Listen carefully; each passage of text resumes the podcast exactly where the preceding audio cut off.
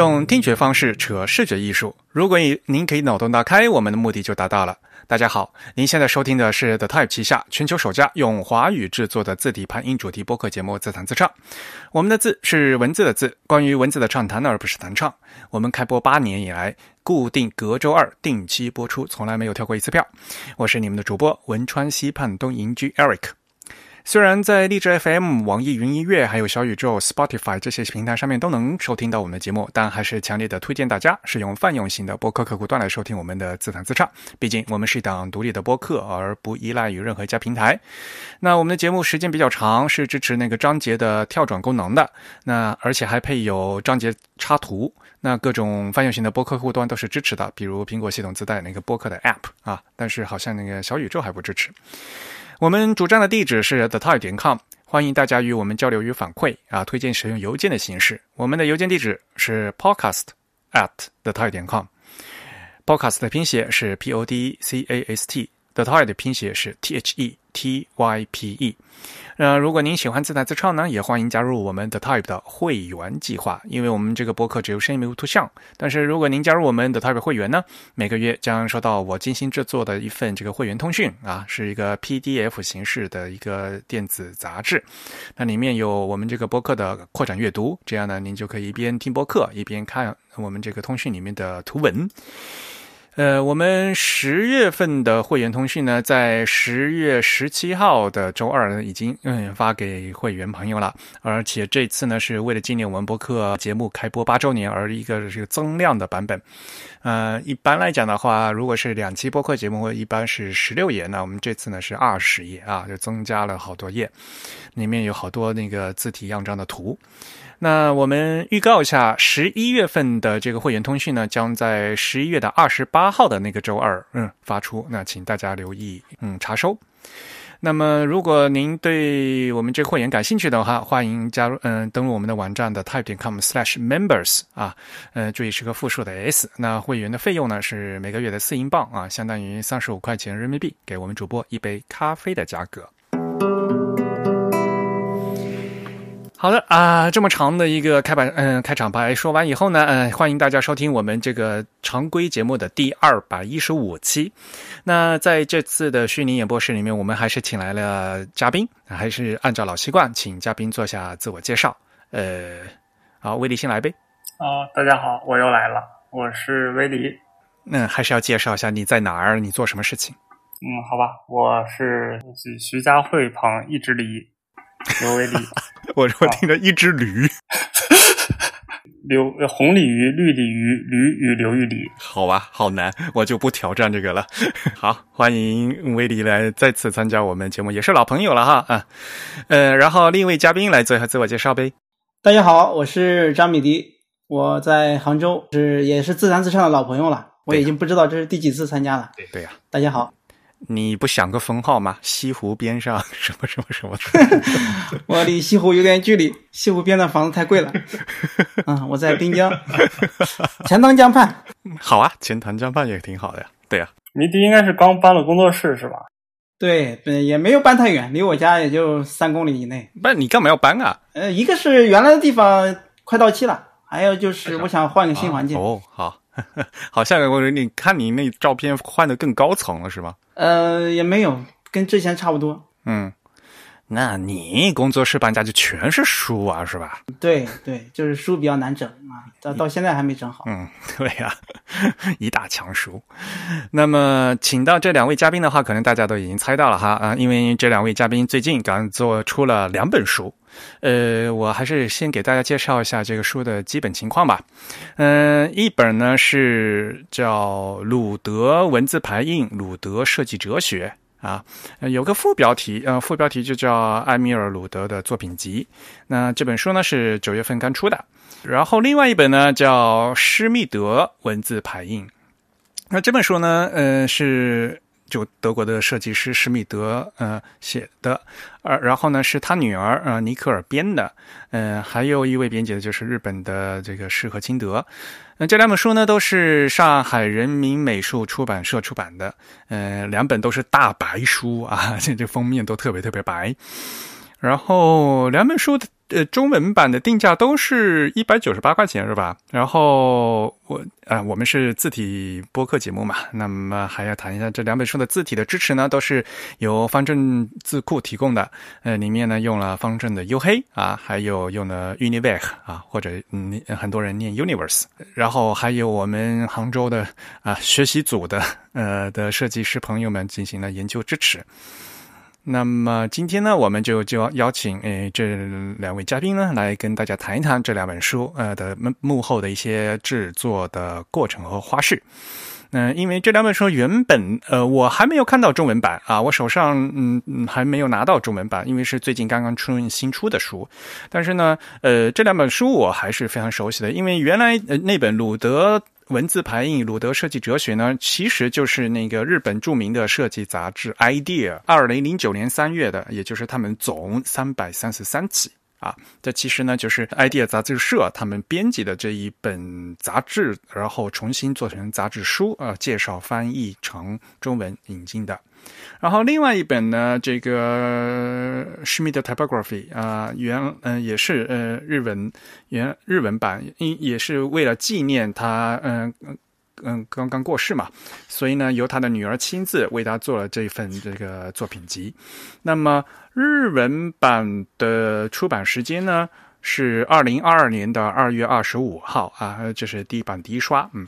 那这次呢，我们其实中文版也算是非常及时的啊，呃，引进过来了。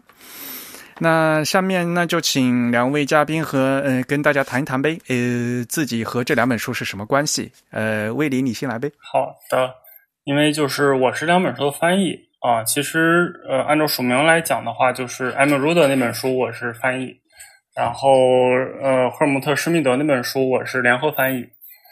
哦，那么一开始跟这本书的缘起是，呃，因为我在上海视觉艺术学院啊做兼职教师，就是教字体设计这块儿。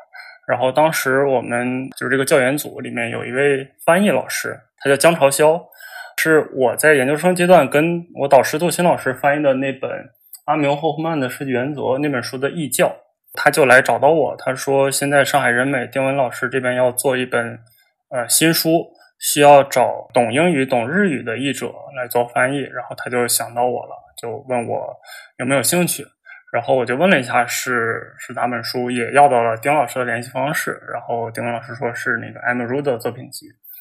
其实我当时还是很很兴奋的，因为嗯，就对我来讲，能配给一位大师的作品集做翻译，就已经是很很高的荣耀了。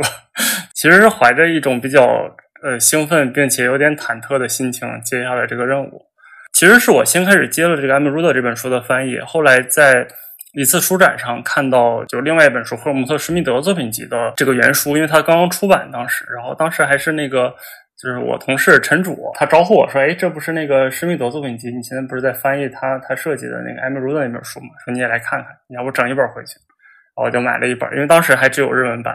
就买了一本书，呃，后来那个丁文老师跟我说，说他们也要出这本书的中文版，而且要同时同时出，并且设计上也是要有要同步的。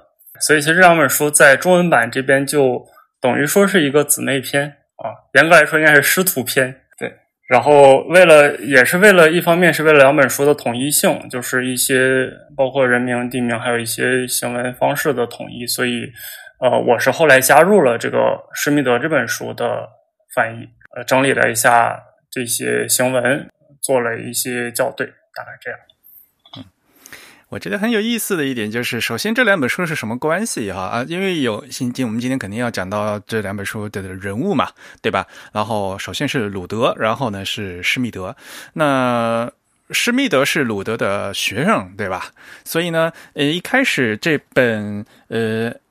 就是原来日文的《idea》的杂志的第三百三十三期，呃嗯，这本杂志书呢，讲的是鲁德的字体排印和设计哲学。那这本书呢是施密德，施密德也就是他的学生帮他设计的。然后另外一本的施密德，等到现在后面施密德是过世了以后呢，施密德的这本嗯作品集呢是由他女儿帮他设计的啊，所以呢，这这两本书有非常嗯紧密的一个关系。我我手上只有日文版哈，就原版，就是原来它的日文版是日英双语的，然后现在中文版是做成什么样子？是中英双语的吗？对，中英双语。哦，所以其实我严格来讲，我是日译中。对，就是我的合同上写的是由日文翻译为中文，就实际上就是英文保持不变嘛。但是但具体做的时候，其实日文、英文都有参考。呃，这个我们后面可能能提到，因为他的日文这个文本翻译其实也蛮不严谨的。Eric 见到过他日文版，应该也会有所感有所感觉。哎呀。那但说实话吧，就是我呃，当然了，做现在这很流行做这种双语版，然后呢，其实从译者的角度来讲的话，这种双语版就是把译者的这 这个水平就 就直接暴露在大家面前了，到底翻译的好？你不把原来英文翻下去，还还可以藏一藏，这英语双语人一看就知道，而且现在就英文现在懂英文的人相对来讲比较多了嘛，对吧？我记得之前有中英双语的书。看到那个豆瓣上的评论就非常的刁钻啊，或者说非常不给面子，就是说这个，那我还不如看它原版，中文读起来都不通顺。当然，一部分来讲的话，就是很多现在。很呃，很多译者的那个中文水平特别差，就是哎，这个主嗯主词造句倒都是造了一个病句。然后另外一方面来讲的话，就是呃翻译其实是挺难的一件事情啊，并不是好像说你会一个中文，现在阿猫阿狗都来评论这个翻译的质量，哎，这个其实也并并不是一个非常好的事情，就是因为呃有很多要考虑的东西。到时候呢，呃我们会在后面再和这个魏迪继续来讲这具体的内容啊。然后嗯，米迪你来一杯。是这样的啊，话。说来缘分还是蛮深的啊啊！首先呢，我们学习组啊是二零一八年的七月一日，算是这一天成立的。而这一天呢，我们举办了一次学习活动啊，每个人呢分享一个主题。我在那一天分享的主题就是啊，我所喜欢的或者说对我影响比较大的三位设计师。那其中就是有啊白银京上先生啊，还有就是赫尔蒙特施密德和艾米路的。然后比较有意思的是。在第二天，然后赫尔蒙特施密德就突然去世了，所以对他这个就对他就印象非常的深刻这个事情。然后大家都知道，我我们那个我在这个前两年不是策划了这个白井先生的展览，也编了那个排版造型这本书啊。实际上后来我看到了这个赫赫尔蒙特施密德在日本举办的展览，我当时也很想能把这个展览引进到中国啊，当然也很想能引进出版他这本书，但是后来发现这个有点。心有余而力不足，其实就有点有点胆怯了，感觉这个太太难了，所以就没有太用力。但是后来这个这个兜兜转转啊，呃，施密德的这本书的版权被上海人美去这个谈好之后呢，他又就又就这丁老师呢又找到了我，所以那我当然肯定是很很愿意参与嘛。本来也是我很想去做的这个这套书。这两位设计师也都是我的算是偶像的偶像。我那天发就是偶像的偶像，因为他就是施施密德对。白影先生也有很大的影响，因为他在做自我介绍的时候，他也讲他在年轻的时候也是因为读了这个《今日文字设计》这本书，对他影响很深。然后啊，鲁德呢又是施密德的老师，所以他们三个之间，我觉得有一种这种师徒师生之间的这种关系吧。所以而而且又是我最最最喜欢的三位设计师，所以后来能参与这三本书，呃，我也是非常的荣幸，也非常的开心。所以我我在前段时间做那个分享的时候，我也是把这两张图发出来，就是。一八年的时候，我做讲座的那张，呃，这三个人的这个这个照片，然后五年之后啊，我参与出版了这三本书，一个是那个编排版造型，另外是参与那个另外两本书的中版设计，我觉得非常的怎么讲呢？这五年的时间，然后给这三位偶像有这么一个呃深入的学习吧，我觉得这个过程对我来讲非常的有意义，大概这样。这个不是非常完美吗？白井先生的书你也出完了，然后对吧？班纳出了一本书了，然后现在这两本，嗯，这两位，因为鲁德和施密德先生他们就已经过世了嘛，所以呢，就是这两本是纪念文集，呃，也也都参与了。我就觉得，呃，肯定这三本书最好你学到了好多东西吧？嗯，是的，是的。而且还有一点值得说明的是啊，其实前面做排版造型，为我后面参与做这两本书，其实提供了一个非常。重要的基础啊，这个艾瑞克你也你也熟悉，就我们在做排版造型的时候，呃，白景老师也是手把手教我，还有包括你也是给我进行了很多的这个 啊这个帮助啊。正是因为做完排版造型有了一定的基础，然后再从事在在做这两本中版的时候，相对来讲就更加的有经验和信心了。不然的话就就没有信心来去接这两本书的，感觉如果做不好的话会毁了这两本书的。然后你是你现在搬家以后那个书架是不是按照颜色分的呀？我看你看，靠，这因为这基本上都是白的嘛。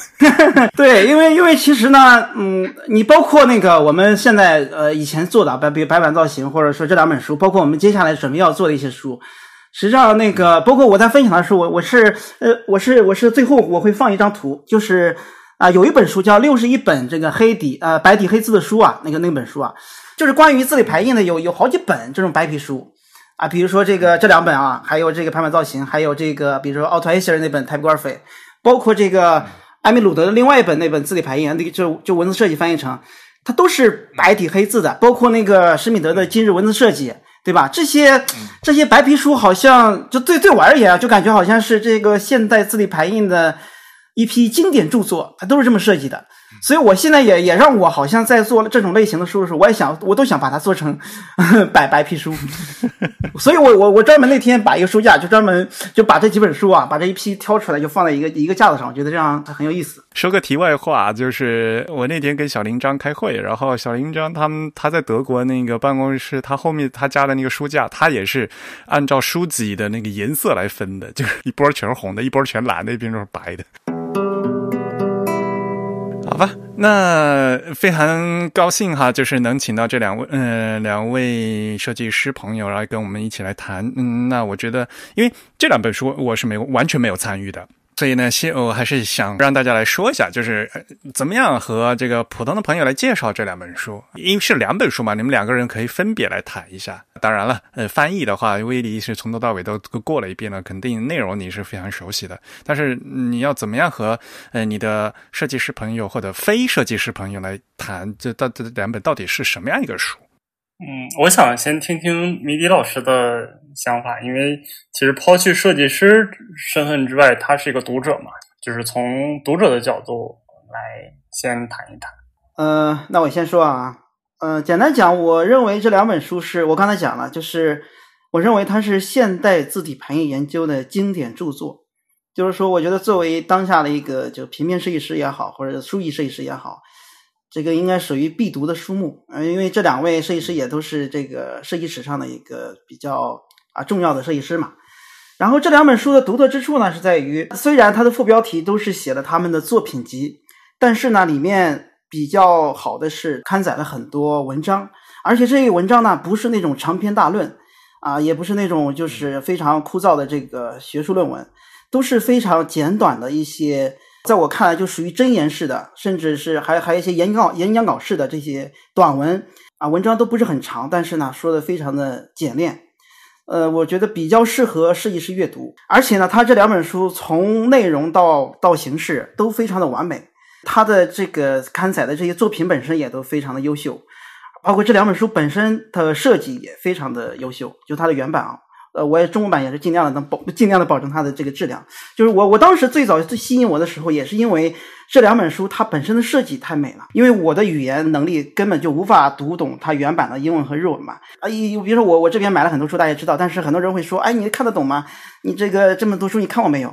我一直在跟那个朋友或者说跟跟跟聊天的时候讲，我说我们作为设计师，第一可能是先通过视觉去阅读书，就是通过去阅读它的设计语言，对吧？虽然我看不懂日语。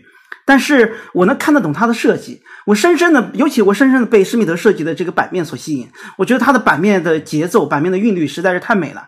就它的那个版，那个整个的通过文字来去营造的这么一个形式。当时我是最早是被这个所吸引，就仅仅这一点就让我觉得这两本书已经就非常喜欢了，非常爱了，对吧？当然，当然有了这个译文之后，呃，尤其我印象很深刻的是另外一本书，就是艾米鲁的那本叫《本质的东西》那本书。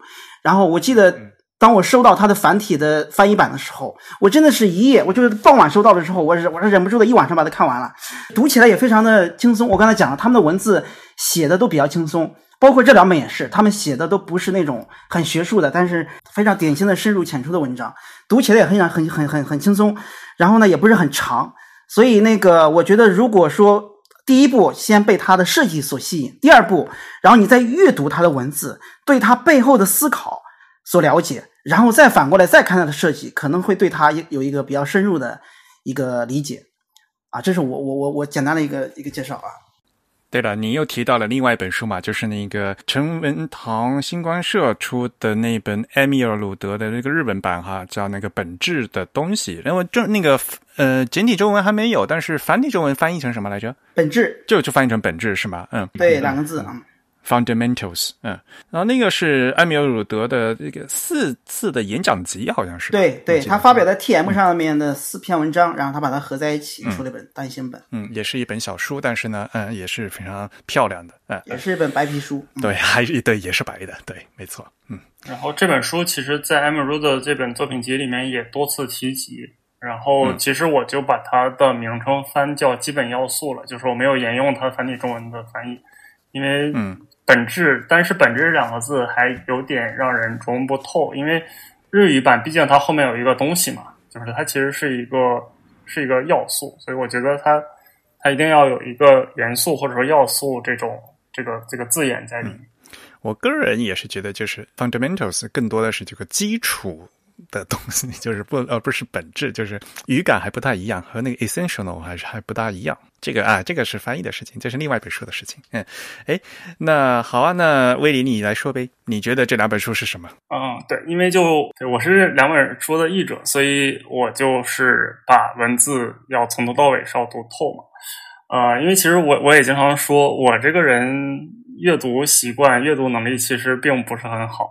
尤其是外语阅读能力也并不强，也就是说，如果直接给我一本英英文书，我大概率是看不下去的。就是中文书都不一定能读下去，但是我还是蛮喜欢翻译这个过程的。就一方面，这这件事本身很有意思；另一方面，我觉得翻译这些著作，不管是一些新锐设计师的作品，还是一些大师的作品，都是一个跟这个作者对话的过程，因为需要去去思考。作者想在这句话里面表达什么意思，然后再把它用自己的语言表达出来。然后另外也是就等于说被迫的去精读，去非常深入的精读这本书，所以对他的理解、对他印象也会更深一些。所以我其实是呃以这种翻译的形式，其实读了一些东西。其实我我也想说一下，就是呃我也是在尽自己的。尽自己的努力吧，就是在我能够做到的范围内，去尽量的还原这个原作者原文想表达的意思。但是，嗯，不管怎么说，我的水平还是有限的，所以，嗯，肯定会有一些词不达意，或者说没有把它原本的含义完整的展现出来的，也是希望大家见谅。不，你给得给大家说一下大概这两本书是什么内容啊？就是我是读了这些文字的，但如果说单独给我一本这样的书，可能大部分读者也跟我一样，就是会优先看这些图，毕竟它的副标题是作品集嘛，所以大家就想看看这些作品，作品怎么样。但其实我的感觉是，如果你不看文字，只看那些图的话。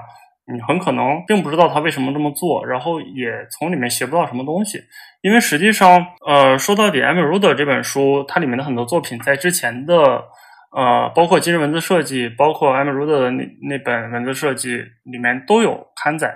我我其实很多作品也都见过，但是就只是过眼云烟看过就完了。但直到翻译过这些呃具体的文字内容之后，才会对这些作品有所理解，就知道我们该从里面学习到什么，以及设计师在什么情况下才有了这些想法，或者说有这些操作。所以，呃，我想说的可能跟迷笛迷笛是一样的，就是里面的文文字是最有必要读的内容。其实说到底，一个全是图的作品集，现在对于现在的人来讲，已经太容易获得了。你去刷一个 Instagram，去刷一个 Pinterest，那里面都是都是图片。这两本书里面比较难得，就是它在每一张图背后都有一些故事，有一些思考啊，有一些评论。对，尤其让我印象深刻的，其实是赫尔姆特·施密德那本书最后一章。最后一章其实是他在一个大学里面的一次演讲，就是完整的演讲稿。它的标题叫做“设计就是态度”，当然这个是呃他的一种自我表达，因为他自己的展览其实也经常用就是 “design is attitude” 这个这句话作为中心吧，作为主要的 slogan。然后，但是其实那那篇文章，呃，从头读到尾，它更像是一个战后的平面设计简史，去通过一些主要的风格、主要的设计师人物去把整个的这条线穿起来。从艾米鲁德开始，一直一直到后面计算机诞生之后，包括艾米瑞之类的团体都有涉及到。那篇还是非常轻松好读的，因为那边至少是个演讲嘛，所以它毕竟还是一个口语化的一个东西嘛。嗯嗯，好啊。那其实我们去可以顺便来谈一下这这两位主角嘛，一位就是鲁德，一位就是施密德嘛。米迪，你怎么给人家介绍鲁德？如果一个不认识的人。你怎么给给他介绍鲁德？那第一句当然，他是一瑞士的一个非常著名的字体排印师、平面设计师。嗯，他在大瑞士巴塞尔的一位这个设计师，然后曾经这个在巴塞尔设计学院做做老师，对吧？然后我觉得他比较厉害之处就是他是一个非常非常优秀的老师。怎么为什么是一个优秀老师呢？就是他培养了非常优秀的学生，这一点让我在在了解的过程当中会发现非常的佩服。一个好的老师应该要培养出来一批优秀的学生，然后也是因为这一批优秀的学生，然后让他的这个思想，让他的这个作品能能能能这样的发扬光大。他首先他是一个老师，是一个设计师，然后呢还是一个，你看他的副标题叫叫他的哲学，对吧？他是一个就是知识结构啊，就是相对来讲知识非常渊博的一位一位一位一位一位老师，他就既既懂这个音乐是吧，又懂艺术。就是知识相对来讲非常的渊博，他在谈论设计的时候啊，不仅仅是以设计来谈论设计，对吧？他他会通过谈音乐、谈艺术来去让让让让让让这个把把他讲道理呃非常生动的给给讲出来。这么一位设这么一个一个设计师，嗯，简单这么讲吧，嗯，而而且我觉得他最大的一点啊，就是我所理解的就是非常的优雅，就他的设计，包括他整个人给我的感觉，我虽然没有我只看过他的照片。然后我看他的作品，给我的最大的感觉就是雅。他跟我们中国传统当中所提到的这种文人的雅，我觉得有一些相通之处。就他的作品所呈现出来那种气质，就是特别的富有书卷气。所以这是我非常喜欢他的这个原因。哎呀，这个鲁德有很多种身份嘛，对吧？然后看他的简历的话，很嗯，很多人就会从一开始读，他是真正做过在印刷厂做过那个排字工的。所以，做过字体排印的设计师和没做过字体排印设计师，这是从根本上是有区别的。我就觉得，就是在这个基础的训练和这个呃这知识的这架构上。当然，另外一点就是刚才米迪提到的，呃，并不是每个每个设计师都能当好老师的，就是自己能做好东西和把这个东西教给别人，这是两种完全不同的技能。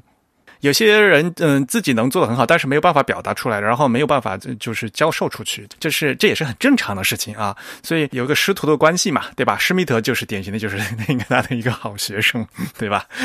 而且我个人觉得施密德他这个角色也非常有意思，因为他老婆是日本人，然后呢，呃，他后后半生就几乎都一都在日本嘛，所以呢，他把。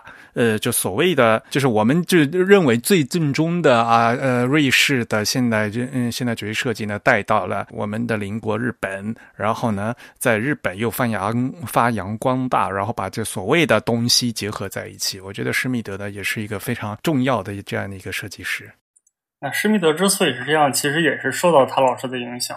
对的，因为其实艾米鲁德是非常向往东方文化的，而且其实是。呃，就是帮助奠定 Emerald typography 基础的，其实是他当初读了一本，应该是在美国的日本人用英语写的书，叫做《Book of Tea》，就是茶之书。嗯，茶之书。那个人叫冈仓天心，他本名叫冈仓觉三吧，还是那个笔名叫冈仓觉三？总之，他有两个名字嘛，就是一个笔名。天心应该是笔名吧，在日本，大部分我们都我们叫他叫天心，对。然后当时他在这个就是文字排印月刊上面去介绍了这本茶之书，其实等于是把它从英文翻译成德语。这一篇文章也被收录到艾米如的这本作品集里面。他就是说，呃，论饮茶文字排印啊，还有什么历史主义对称不对称之类的，就是很长很长。但总之是他。通过读了这篇讲茶道的文章之后，然后就是脑洞大开，然后觉得东方美学好厉害呀！它居然可以讲究就是不完美之完美，什么不对称之美感。茶室就一定要做成不对称的，就是一个地方一定要缺一块东西。那么正是缺的这块东西，才会让整个的这个设计变得更加圆满。就大概是这样一个逻辑。然后他也从这个老子《道德经》里面的一句话里面得到了灵感，就是那句话说：“团之以为器吧，就当其无有器之用。”就是你用一个陶土做一个罐子，只有当它中间是空的的时候，那它才有罐子的作用。如果它中间没有这个空白，那它只是一坨土，一坨粘土。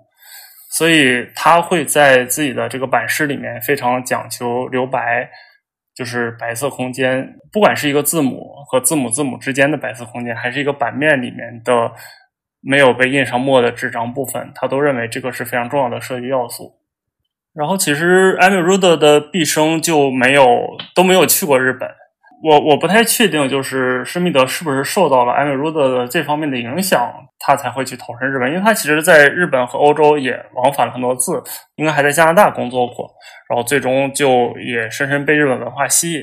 其实他到了日本之后，就介绍了大量欧洲的平面设计，包括艾米鲁德，然后包括他编今日文字设计，那已经是。那也很四十多年前，就是八十年代的，就当时的那那些 idea，是的，把这些设计师介绍到日本，然后再用他自己的设计，把他从老师那里学到的东西跟日本文化结合。呃，因为那个赫尔蒙特施密德他做很多商业设计，包括给这个大众制药做的，包括给那个资生堂做的设计。所以，其实，在我我翻译完看完这个施密德作品集之后的一个感受是，其实我觉得这本书更适合给我们现在的一些商业设计师看，因为它里面有很多就设计案例，包括他怎么样跟甲方 battle 的过程，其实都还蛮有意思。当然了，鲁德是不是长辈嘛，然后施密德是晚辈吧，对吧？然后施密德他时代比较接近嘛，那肯定会做很多这个商业设计，这这，所以我们现在在读他看他的作品集的话，可能就会更有亲近感一些。然后呢，可能商业气息会比较浓一点，哈，不会更更多的那个铜锈味。而鲁德的那边呢，他更相对来讲的话，因为是呃，被是在再上一辈，当时的消费主义还这么慢，当然已经开始了，但是还没有那么旺盛，对，所以看起来好像还是。那么在象牙塔的那种优雅的感觉，学院派，对对对，不时代不同了，没有办法啊，对吧？但是反过来讲，刚才威利也提到了，就是像比如说今日文字设计那本书嘛，其实最早的他在编的时候是八十年代嘛，对吧？那八十年代现到现在已经四十多年了，为什么我们到现在感觉他一点都不旧嘛？就是他当时编的那本书说的今日，当时他说的那个 today，现在来讲也是四十多年之后的 today 了，对吧？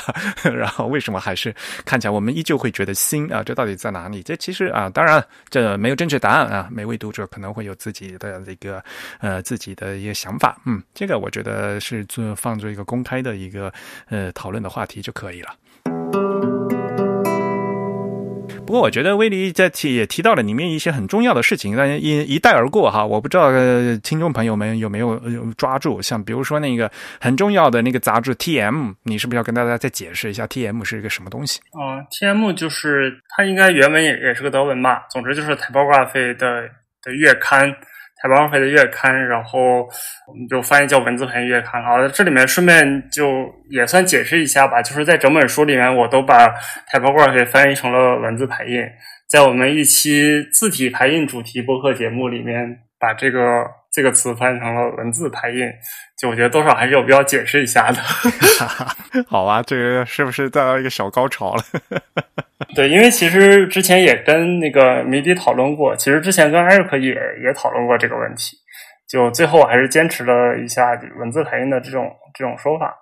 呃，因为其实艾瑞克在这个节目，我觉得应该是第二期吧，就第二期的主题就是 typography 的该该怎么翻的问题，应该是第十期吧，不管它了，没关系，反正反正已经是八年前的事情了。如果在听众 愿意听的话，再翻回去听呗。哎，嗯。啊，总之，关于 typography 的这个具体的定义啊，因为其实，嗯，可能我们也都没有特别去细究过它具体的定义应该是怎么样子，都是对它有一个比较笼统的感知。那它的它的词根其实是 type，就是 T I P E 嘛。那 type 其实其实指的是活字，呃，那它其实就是一个跟活字相关的，然后后面 graphy 就是类似于一种，就是一种跟活字有关的视觉媒介或者一个一个学科一个科学这样的一个东西。那其实。呃，我我和艾瑞克就是当然都认同一点，就是它的核心其实在于排，在于排印，就是它排的对象是这个这个火字，就是我们今天在电脑上做的这些排版相关的工作，只要你打字，只要你用这个计算机字体，那它的基本原理其实还是火字的逻辑，也就是说每个字，比如说我现在有个字母 A，那么它无论出现在什么地方，它大概率都是一样的。就如果你不加其他的额外设置的话，那它都是一样的。那么这个逻辑是跟当初你不管是用铅活字，还是用这个照牌的活字，还是用计算机的这个字体，那它的思路都是没有什么区别的。那也就是说，对这些现有的这些这些活字进行排列、组织这样的过程，那其实就是 typography。那我们可以说，就是字体排印。那你排印的对象是字体。啊，那你文字排印，它排印的结果是一篇文字，我觉得就可以这样理解。但之所以我会在这里面坚持使用文字排印的说法，是呃，因为 Emerald 它是不做字体的，它并不是字体设计师，所以我更倾向于把字体排印这个词当做一个就是字体和排印这样两件事儿。那字体指字体设计，那排印就是文字排印。然后这样说起来也会顺口一些。嗯，假如说就是用字体排印，那就变成鲁德字体排印。其实很多读者会把鲁德跟字体挂上钩，就会觉得鲁德做了哪些字体之类的东西。呃，我也看过好多，就是包括网上的短视频介绍，还有一些博主的推荐，就觉得今日文字设计是一本字体设计的教材，或者说什么什么字体排印是一本。跟字体和字体设计相关的东西，再加上“字体”这个词本身在中文语境下，它的含义其实也是很多的。比如说，有些人会会会把这个画字标这件事儿当做一个字体设计，那字体本身它的指代也是不明确的。呃，所以种种原因吧，其实我的核心是想去把字体这件事儿从这两本书的主题里剔除出去。然后，其实还有还有一点就是。因为之前包括今日文字设计，包括 M. Ruder 的那本书，其实是被翻译叫做文字设计了啊。当然，这个也译者肯定也有自己的主张。那他觉得这个是对文字这个东西啊进行一个设计，但其实这个名字听上去更像是设计一个字体，或者说甚至说设计一种文字，甚甚设计一种虚构的，或者说呃这种所谓的构造文字这样这样的事情。啊，那这样一看，似乎文字排印又变成了这两个之间的一个折中，就是它既有文字设计这个意思，又有字体排印这个意思，变得折中了一下。但反正最终，我觉得至少在这篇呃这两本书里面，这个译法是可以得到一个 justification 的。没有，呃，很多人不知道 justification 是什么意思，请你说一个这怎么说呢？嗯。很多人觉得 justification 叫两端对齐，好吧？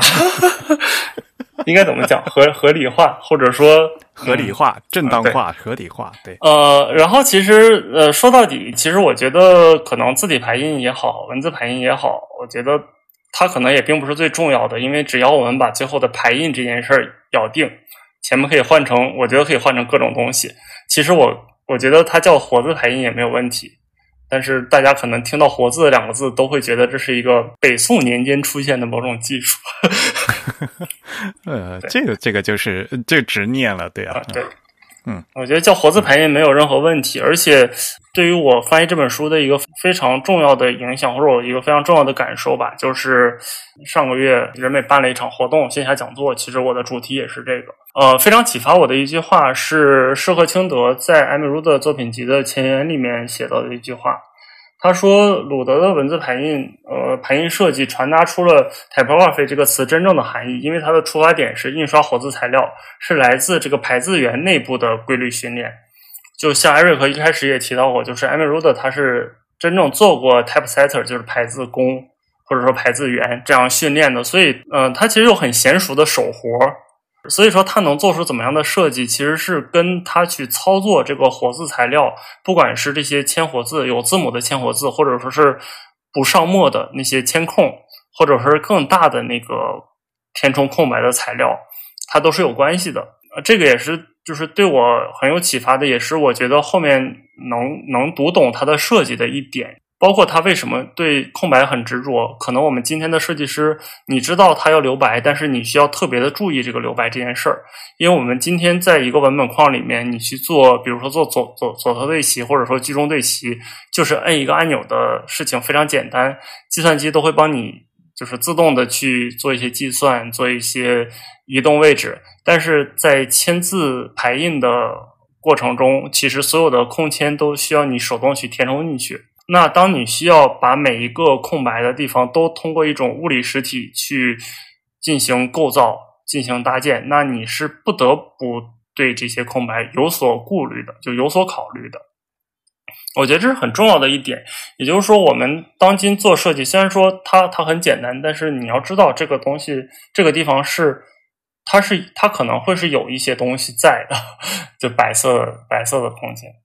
哎呀，怎么说呢？我呃，我我自己是因为我自己在这讲做排版嘛，所以我在节目里面是说了非常多了。可是呢，我就希望就是大家大家都来重视这个事情，你们呃，对在呃多说多少遍都不为过。可能写书法的人都知道啊，要要要要不白嘛。看白写黑嘛，对吧？那排版一样的吧，对吧？你要你要通过你的那个控制，嗯，字句行距来展现你的页面嘛，这个都是非常基本的东西。可是很多现在的平面设计师都没有经过很好的训练，嗯。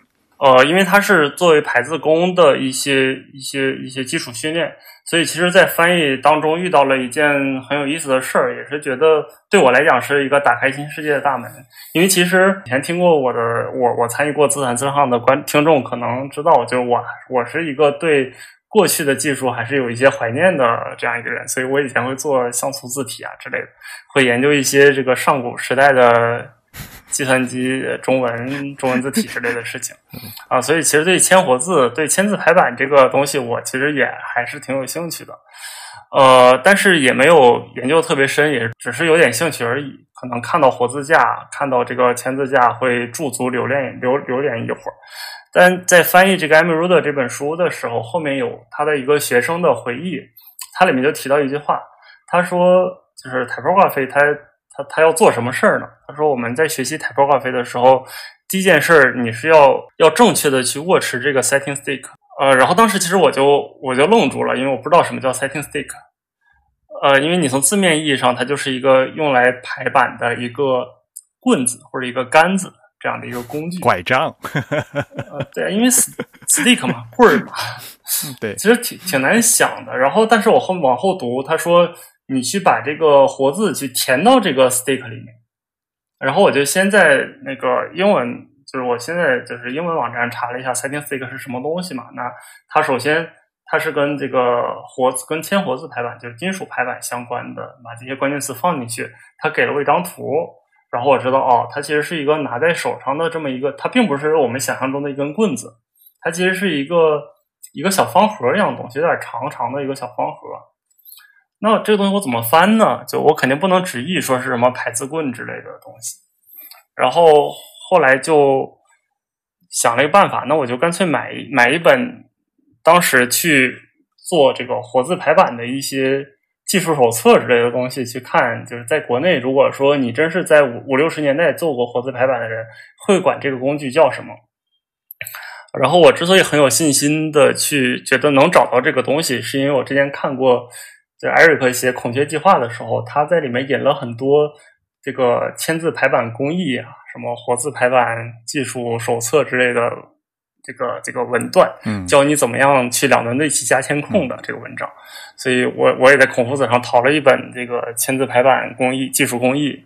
然后找到啊，这个东西原来在中文里它叫手盘，对的，很好买的那样的书。其实那个书很多很多，而且不贵，很好买。而且当时，而且它有各种各样的书。我现在收了两本，是不同出版社出的。嗯，有一本是跟艾瑞克经常引的是一样的，是那个呃轻工业出版社的那本。然后还有，其实当时很多单位，就只要他们有就是有排字员的这个职这个岗位，或者说有印刷厂，他可能都会自己编一本手册，因为在那个时代嘛，也。都是，这都是劳动嘛，就都是工人阶级去总结一些生产经验，然后能提高生产效率的这样一些一些活。所以，其实通过这个从手盘入手，就就看翻那本书，它其实很有意思。就我会觉得这个手盘其实很像我们今天设计师用的文本框。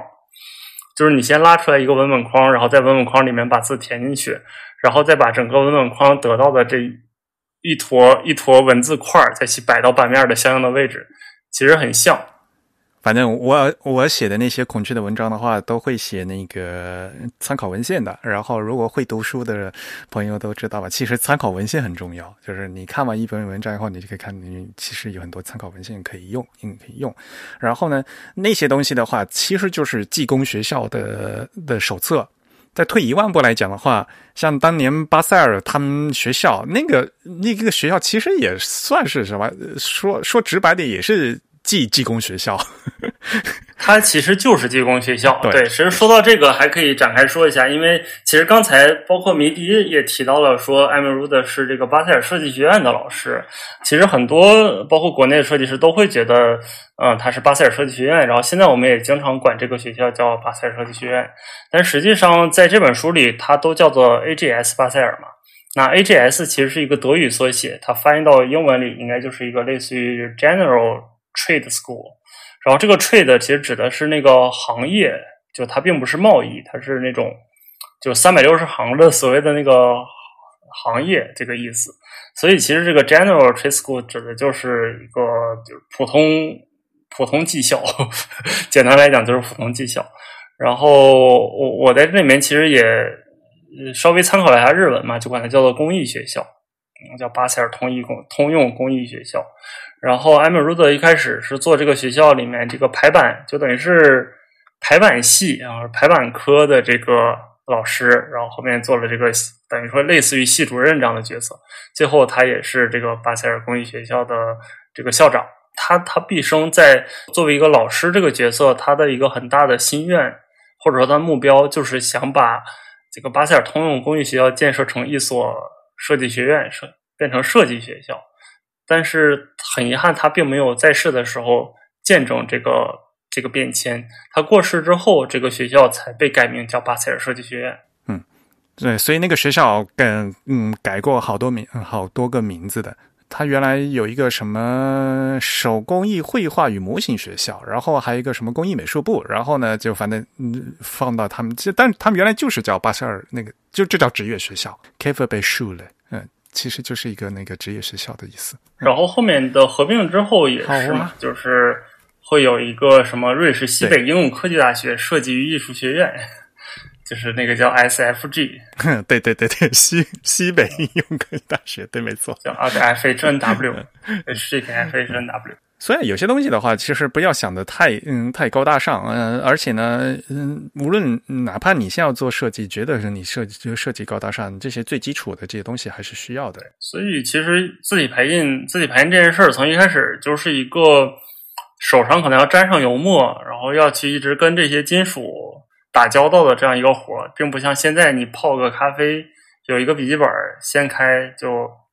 阳春白雪，听着音乐就做设计了。当时其实都不是这样的，你是一定要下到工厂里去 去参与劳动的。我原来是知道手盘这个东西的，但是我当时我不知道，因为我是在日本知道这个东西的，然后我也我也用过这个东西，但是呢，我不知道中文叫什么，所以我也是去翻了那些老书才知道啊，原来呃当年管这个东西叫手盘，因为这个东西的话是西文。排版才会用到中文的话，因为中文汉字特别多，要要剪字啊。中文有个剪字的过程，所以中文剪字一般都用一个剪字盒，就是一个木盒就完了。那它就不会用那个字这个手盘，因为手盘的话，它其实是可以掐好这个，嗯，就像刚才嗯威迪说的，像一个文字嗯画预画一个文字框一样的，它是可以掐好一个行长的，然后直接往往里面排东西的。啊，所以这个是手盘的话，一般是西文字，嗯，西文是必须要用的。中文的话，一般是先把字捡起来，嗯，捡字捡完了以后，然后才去排。啊，这是中文，因为这个汉字比较多，这个情况不一样，嗯，所以可能大家呢会见的比较少，嗯。感觉上似乎用这个手盘捡中文也会快一些，因为。它有一手法，就是你要一个手，应该是拇指和中指，先去把这个手盘握住，嗯，然后用另外两根指头把这个原稿夹在那个地方，所以你是边看着稿，边拿着手盘，边从活字就是活字架上把这个字剪下来，就就是很快。然后手盘就是手盘先排出来的这一坨东西，一般叫毛坯。就是一撮毛坯，然后这个毛坯有什么，还有叫什么正剪不正剪之分，就是就是你要做一些什么处理，然后再把这一撮毛坯用一个棉线绕起来，把它捆起来，叫捆毛坯，然后下手盘，就是把从手盘上放下来，再放到更大的一个盘盘子上面，再去排一个更大的版面。把那个那个东西，我 chase 那个中文叫什么？我都不知道中文叫什么。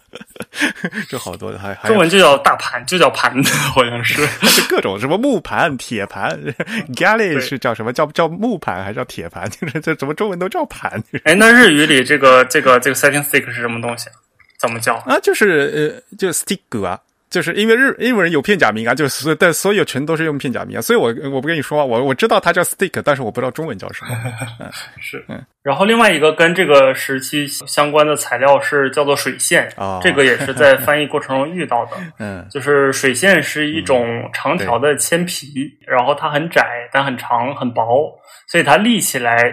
也就是说，这个铅皮的宽度是跟活字的高度是一致的，这样你立起来插到活字里面，它就能印出一条线，能印出一条线。这个线可以用作，比如说那个栏之间的分割线，或者说是标题和正文之间的一条水平的分割线，类似于我们今天微信推送里面的水平分割线。那它这个水线也可以用来做表格，那用的材料就是水线。签字排版的时候排表格是一个巨难的一个事情啊，大家可能你们都不会意识到这个东西。表格交叉要横去横掐竖还是竖掐横都是一个问题哦，因为表格的那个水线是不可能实实体交叉的嘛。然后这个水线有有有直的，然后有波浪形的，然后也有这个单线双线的，这样你的表格框线可以是粗的、细的、单线、双线的。然后，其实，在以前千活字排版的时候，为什么说那个就是说威尼加特就花活很多？就因为威尼加特它会把这个水线直接在一个棱上面把它卡弯，或者说给它扭成一个弯的东西，然后这样的话就能做一些对，能做一些曲曲线。然后它还可以用这个弯曲的水线当做一个模板，去把其他的千活字去靠在上面，这样就能做做出一条。路径文本，这个在签字时代都是标准操作啊。然后掐的水线，比如说它有一个专门一个钳子啊，把那个钳子压的给掐一下，给它弄弯了以后，就可以做出一个大块弧，知道吗？啊，对，是有这个那个那本书里也有，对，都都是正常操作。这个基本操作，但是就是说，因为这个书里面提到了。这个威尼加特的做法，它其实把这个水线掰弯是一方面，另一方面它是要把这个不印墨的地方用那个石膏去把它填填进去，这样的话你就能得到一些，就是这个活字可以大可以小，然后不用再受到原本的那个你排版必须得横平竖直这样的一些限制。它其实说的是这样一点，这个其实是在那个。呃，施密德在最后那那个设计就是态度那篇演讲里面提到的，就其实，在签字印刷的时代，要想玩这种花活，其实要费很多脑筋的。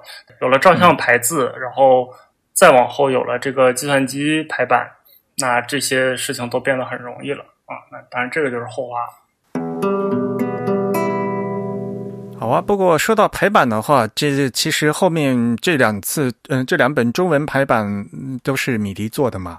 然后你们这次中文排版应该是做成左对齐了，我看的，因为我手上没有这嗯现在中文版，嗯，你们是做成左对齐了是吧？是的，是的，嗯，我补充一下刚才你们讲的，就是提醒一下读者可以看一下，就是艾米鲁的这本一百五十四到一百五十五页，它就有一个表格，旁边附了一张专门的这个签字的这个，就是排这张纸的这张。呃，实物的这个签字的照片啊，大家听这段，听刚才你们两个聊的这段的时候，可以看一下这一页啊。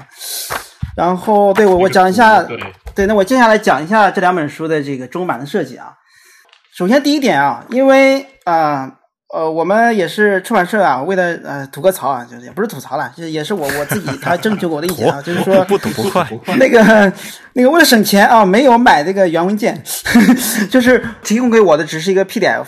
就是一个 PDF 文件，没有 ID 的排版文件，因为你要拿要它的原文件的，不不不光这本书，其他书也有也有类似的。就是我们在购买这种这种版权的时候，就是有些你要它的原文件啊，要它的一些资料什么，还要额外付钱嘛。就是呃，我这这两本书是没有原文件的，我只有 PDF。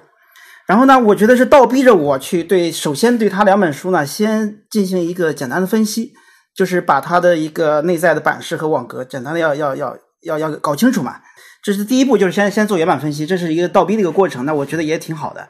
呃，当然也是基于，我觉得基于就我刚才提到的，我我跟呃呃艾瑞克老师还跟白景先生为白景先生做这本排版造型这个过程，给我积累了这个非常重要的一个一个一个经验。有了内核经验之后呢，在在做这个的时候，相对来讲就有点。啊，比较清楚了。但是呢，我到我到最后我也要反思，因为做排版造型的时候，因为有白景先生把关，最后我们 做完之后，都会有白景先生最后还要看一下啊，还要校对一下，有问题还要指出来。但是做这本的时候，因为这两本书的作者都不在了，是吧？对啊，没人没人帮你改呀，对，没人帮我这个这个指错了啊。说实话，有些细节，我现在因为我我昨天晚上我还在看。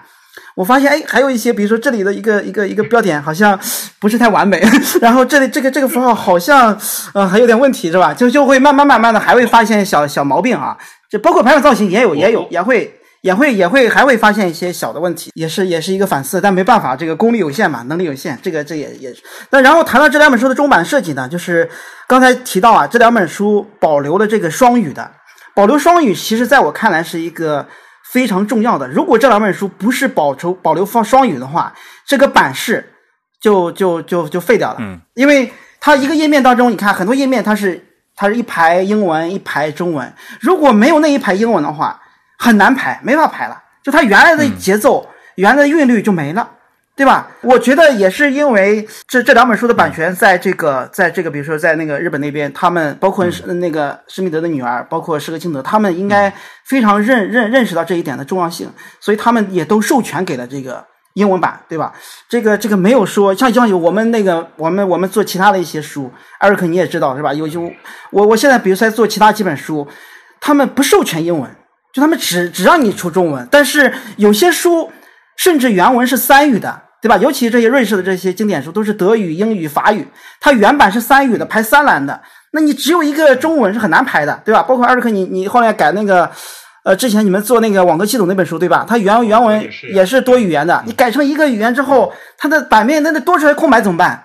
对吧？没法弄。所以这两本书唯一好一点就是它允许我们双语，然后我们只需要把里面的日语替换成中文就可以了。那然后我在替换的过程当中呢，我发现它这个左对齐的这个事情啊。对于这本书来讲，它是一个非常核心的点。如果你给它改成了两段对齐，它的节奏就不对了。就它的就像一首歌一样，一首音乐一样的，你给它改了两段对齐之后，它的节奏就不对了，就跟它原版的气质完全不符了。所以，我到最后决定还是要保留它的左对齐。但是，当然左对齐不能随便左对齐，我们肯定是要根据这个中文的这个啊句词，然后就那个词句来去断断句嘛，这个是肯定的。这个就好难啊！你全是手工断的吗？就全部手艺的手工断，只能手工断，对对吧？而且而且编辑老师也会也会校对，也会也会商量。很多时候我们也要拿捏到底从哪个词断好一点，对吧？因为除了这个词义以外，你还要考虑它这个这个这个形状嘛、形态嘛，就这个这个版式的造型是不是美，对吧？是不是好看？这个其实比较难，这个非常难，嗯。因为我们当时在做排版造型的时候，我们讨论过，发现。呃，不，我跟艾瑞克，我们我们有一致的观点，就是认为我们中文排版不太适合，除了诗歌啊，不太适合那个左对齐，是吧？两段对齐是比较比较合适的，所以我们那个排版造型里面几乎都是呃两段对齐的，对吧？我们的里面的文章啊，包括那个作品说明，但是里面的英文是用左对齐，但是中文还是用的两对齐。但是这这本书我刚才讲了，因为左对齐这件事情对这两本书来讲，它是一个非常核心的点，我不得不就是尊重它，不得不按照这个。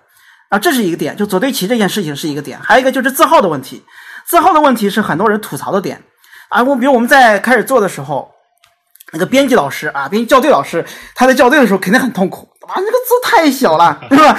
因为因为我们那个你交给编辑老师校对的时候，他们有没有看过那个啊鲁德那本就是 idea 原版的那个日文版？那个日本版也是字巨小无比。首先，我先给大家讲一下它的原版的。日文是五点二二 pt，超小啊！它比英文，英文英文大概是六点五，英文大概是六点五。为什么他会他会吐槽？因为啊，因为我要强调一点，就是这个印刷工艺的问题。因为我们平常你交给出版社的的稿子，它是普通的这个打印机打印的，你明白吧？你用那种喷墨那个那个激光打印机打的时候，这么小的字号，它打出来的字肯定是有点糊的，对吧？这一点，他他他所以来看的时候，肯定会觉得这字太小了。但是你现在去看我们的这本书的正式的印刷品，它是没有问题的，因为用正式的印印刷机来印的话，这个字号是没有问题的。当然，我也要说明，我们的中文版我已经尽力的把它给放大了。嗯，因为我们的中文大家都知道，中文的翻译翻译完之后，肯定的整个的稍微长度短一点的。啊，当然，因为正好短一点的话，那我可以稍微大一点，对吧？因为它版面足够嘛。但是你也没办法再大。我当时也做过试验，对吧？我从这个五点二到六，到六点五，到七点五，到八，到九都试过。最后我们取个中间值，是用的这个这个六点五。然后因为在你一大到七之后，再大了之后呢，它有些版面啊，有些地方它这个大了之后，它那个节奏就不对了。因为因为我们我们看到这鲁德和施密德他们整个的设计的一个调性就是非常的安静，非常的安静。就是你的版面字号如果太大的话啊，就像我们说话声音太吵了，对吧？我经常我我我那天跟跟跟别人聊天的时候，我就举个例子，有的时候啊，你的声音大不见得更大更加的表达你的想法。就你的声音小，反而有的时候会让对方更加认真听你的东西。我我就举一个例子，我以前去啊去拜访一个老先生，那个老先生说话声音就特别小，然后他坐在我对面，啊，他在那里说的很慢，说的声音很小，但是他就逼着我非常认真的去听他讲话，因为你如果不认真的话，你就听不清他讲啥。就像你看他这个字号小一样的，他就逼着你要认真的看。我觉得我不知道他们是不是这样想的，但我有这样的体会，就是我觉得。他把字号设定的这么小，他他是希望版面安静，希望这个这个让你更加专注的去看它，而且我觉得他也可能是想想表达他整个的这个表达时候的一种声调，就他不喜欢那种就是字号很大，他觉得我觉得你那个字号很大，整个的版面会显得很傻很呆，就是非常的粗，知道吧？我觉得他们就做事情特别的细腻，特别的安静。特别的优雅，我觉得从这一点上来讲，我是很理解他为什么这么小的。以前那个艾瑞克你也知道，我们都吐槽白井先生 设计的书设计的字号都比较小，就我们看《阿迪尔》杂志，对吧？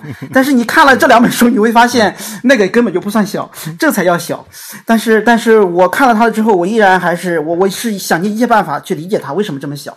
但是我在做中版的时候，也是想尽办法能让它大，尽可能的大，但是也没办法，只能在那个那个基础上稍微大了那么一点点。稍微大那么一点点，然后呢，在这两本书还有一个最重要点就是选什么字体，对吧？这选什么字体是一个比较重要的事情。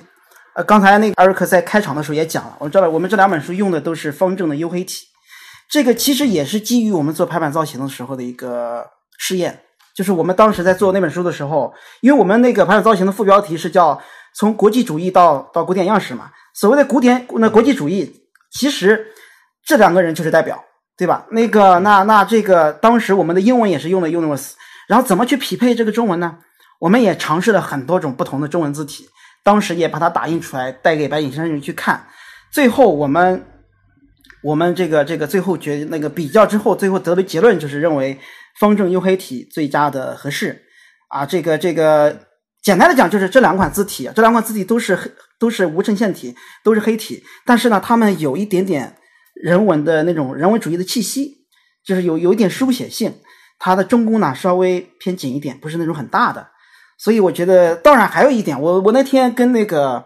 哎，在上海，我们上海图书馆跟汪文老师也在聊，说还有很有意思的就是他们的名字也很像，对吧？黝黑 Universe 是吧？都都是 U，我觉得这个也是，我不知道啊。我那天跟那个汪老汪老师在聊，我说当时取名的时候有没有这个想法啊？他说他是取那个悠扬啊，那个悠然的意思啊。我觉得这也是一个很有意思的点，我觉得他能对得上啊。哎，这是我最喜欢的一点。对对对，我觉得这一点很有意思，是吧？你包括那个施密德，他也设计款那个假名嘛，去匹配 Universe，对吧？所以我们。最终用这个字体，因为你们总是用英文念的，才叫 universe。人家这个 Frutiger 他在起这名字是用法文起的，叫 univers，跟这个 u 一点关系没？是 u 法语应该念 u，是 u 不是 u 是 u，univers。鱼黑对，就是红鲤鱼、绿鲤鱼和 universe，所以就是一点关系没有。当然，你们愿意怎么怎么说就怎么说吧。对，我们就当当个谐音梗来聊吧，当个谐音梗来聊啊。好冷，这样这样大家可能容易记住一点啊。你就把它当成是一个谐音梗，对吧？这个这个最后就是我们确定了，就是确定了字体，确定了字号，确定了对齐方式，那基本上就问题不大了。这这两本书基本上大的问题解决了。然后就是就是那些细节。我们我们做复合字体，对吧？我们做中文，中文里面的数字肯定也要用这个这个 u 呃 universe universe 是吧？但是呢，有一点很有意思，它这个日文当中的这个数字和英文啊，其实跟英文的跟它的英文的并不是同一款，它的粗细并不是完全对应的。尤其是鲁德这一本，它的日文啊比这个英文要细一些，但是那个施密德这本啊，相对来讲它可能更加的接近一点。我觉得有有有个原因，可能是在零九年出这个这本书的时候，当时他没有找到一个特别匹配这个 Universe 的这个这个字体，然后他这个选了一个稍微细一点的。但是我觉得从视觉上来讲，它细一点也是挺舒服的。就是有的时候我们做这个双语的编排啊，并不见得非得说你这两个语言的字体。是一模一样的粗细，一模一样的节奏。有些时候它要有一个对比，要有一个轻重，要有一个主次之分。呃，我觉得这一点可能也是施密德当时在乎的点。所以我们在在匹配中文的时候，还是尽量的，就是按照它原版的气质去匹配它。就是在选择粗细的时候啊，当然我们也提到，就是用这个优黑的原因，就是因为优黑也是一个庞大的字字体家族，它有不同的粗细供我们选择。所以这也是很好的一点，呃，所以我们能找到一个相对来讲就是匹配它非常舒服的一个点。还有点就最后再谈到这个这两本书的这个纸张和印刷，因为这因为我自己呢也比较在乎这个材料和工艺嘛，因为毕毕竟主要是以做书籍设计为主的。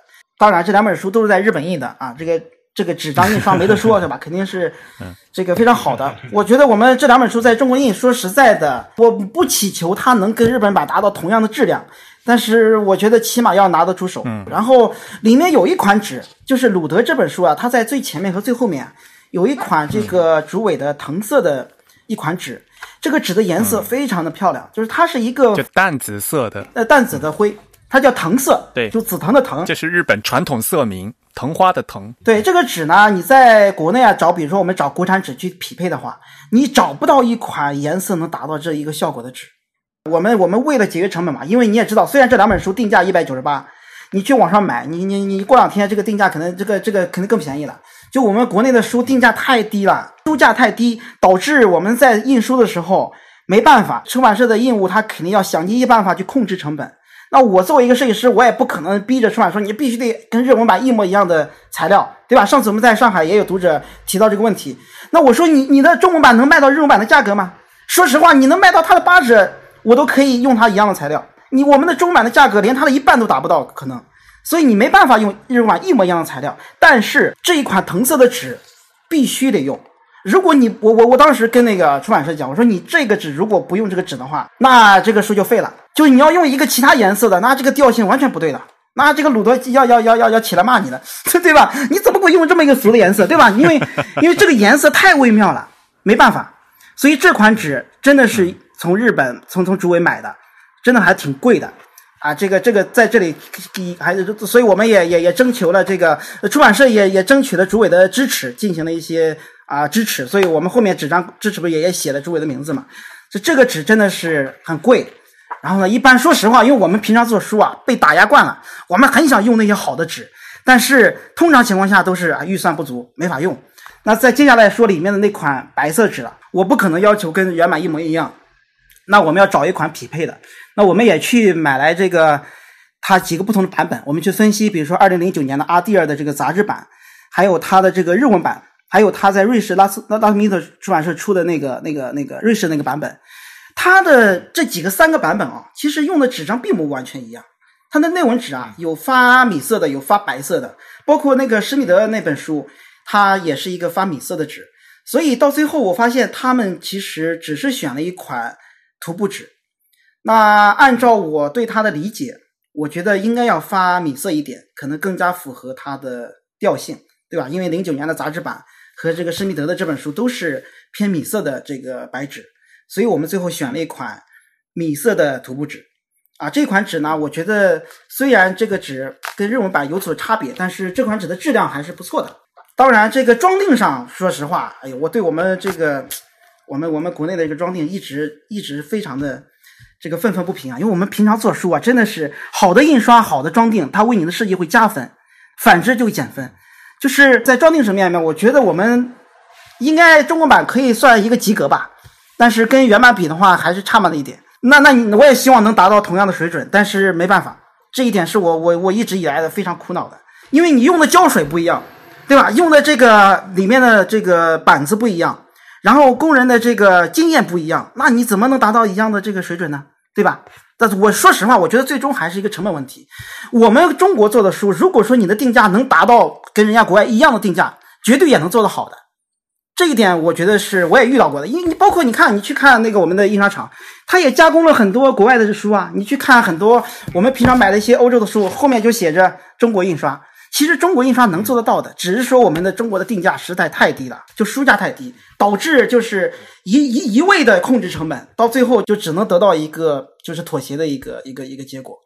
但是我们我们作为设计师，在这个过程当中，只能说尽量的把控一下，尽量的就是督促一下。尽量的就是保证一个品质吧，不然的话，说实话，因为这两位都是我的偶像，如果说他这个书的品质很差的话，我是 我是感觉这个无地自容的，我是我是有这种心心理的，对吧？这个这个感觉对不起他，如果做的太差的话，也只能说尽自己最大力量吧，就是尽量的争取纸张公司的经常印刷厂的一个一个支持，但是也有一些无奈的无奈的一些地方啊，大概就是这样，从这个。字体排版啊，从这个纸张选择、印刷工艺啊、装订啊这几个层面，就是都尽量的尽力的吧，所以尽最大力的，然后能能尽量的能能呈现吧。但是目前为止，我觉得我们顶多算个及格吧。我希望后面，比如说如果再版的话，能能再，如果说读者能发现一些问题，包括我们也已经发现一些小问题，我也希望能越来越能改进，能做得更好一点。嗯，大概这样。哎呀，这一本书嘛，怎么可能会没有问题呢？说实话，做设计嘛，也肯定都是有各种各样的限制的。就是因为有限制，带脚链跳舞才其实更有意思。其实有限的条件下能做出更好的东西，这这才是设计的挑战嘛。嗯。好了，那我觉得是谈到这里，其实也差不多了。我觉得下面应该让两位来介绍一下，就是这两两本书自己最喜欢的章节。因为两本书嘛，呃，你们一本书抽一个，每个人说两段，谁先来？好吧，那我先来。好，反正是你自己译的，你可以自己念。啊，那个艾米鲁的那本书嘛，就是其实我最喜欢的是他在算是最前面吧，就除了前言之外，他最前面那一段。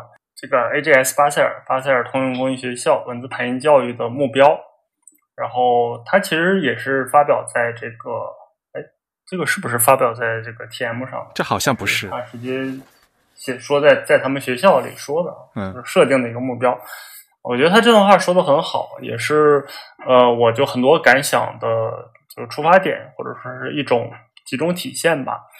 他说：“努力将文字排印作为当下的时代表达，拒绝形式主义和对早期文字排印的简单模仿，将对材料原真性和忠实性的感受作为每项排印设计的基础，鼓励对颜色和形式进行深入体验，将文字排印与当下时代的其他学科紧密结合，包括平面设计、绘画、音乐、文学等等思维方式。”这个其实也反映出了，就是博克迷弟之前说，呃，艾米鲁德他是一个就知识很渊博、很丰富，他并不局限在啊排版和平面设计，他也懂音乐，他其实也懂建筑，包括他跟他的同事阿明霍夫曼就都会，总是会带学生去参观一些欧洲的历史建筑，然后去呃跟大家讲述这个建筑出现的时间，然后这个时间。嗯，占主导的是什么样风格的字体？那么字体的就字母造型的风格跟这个建筑的风格有怎么样的联系？那比如说一个古罗马的柱子，它可能旁边就要放一个，就类似于图拉真这样的罗马大斜体 啊。那如果一个现代现代主义建筑旁边就会放一个这种无衬线体。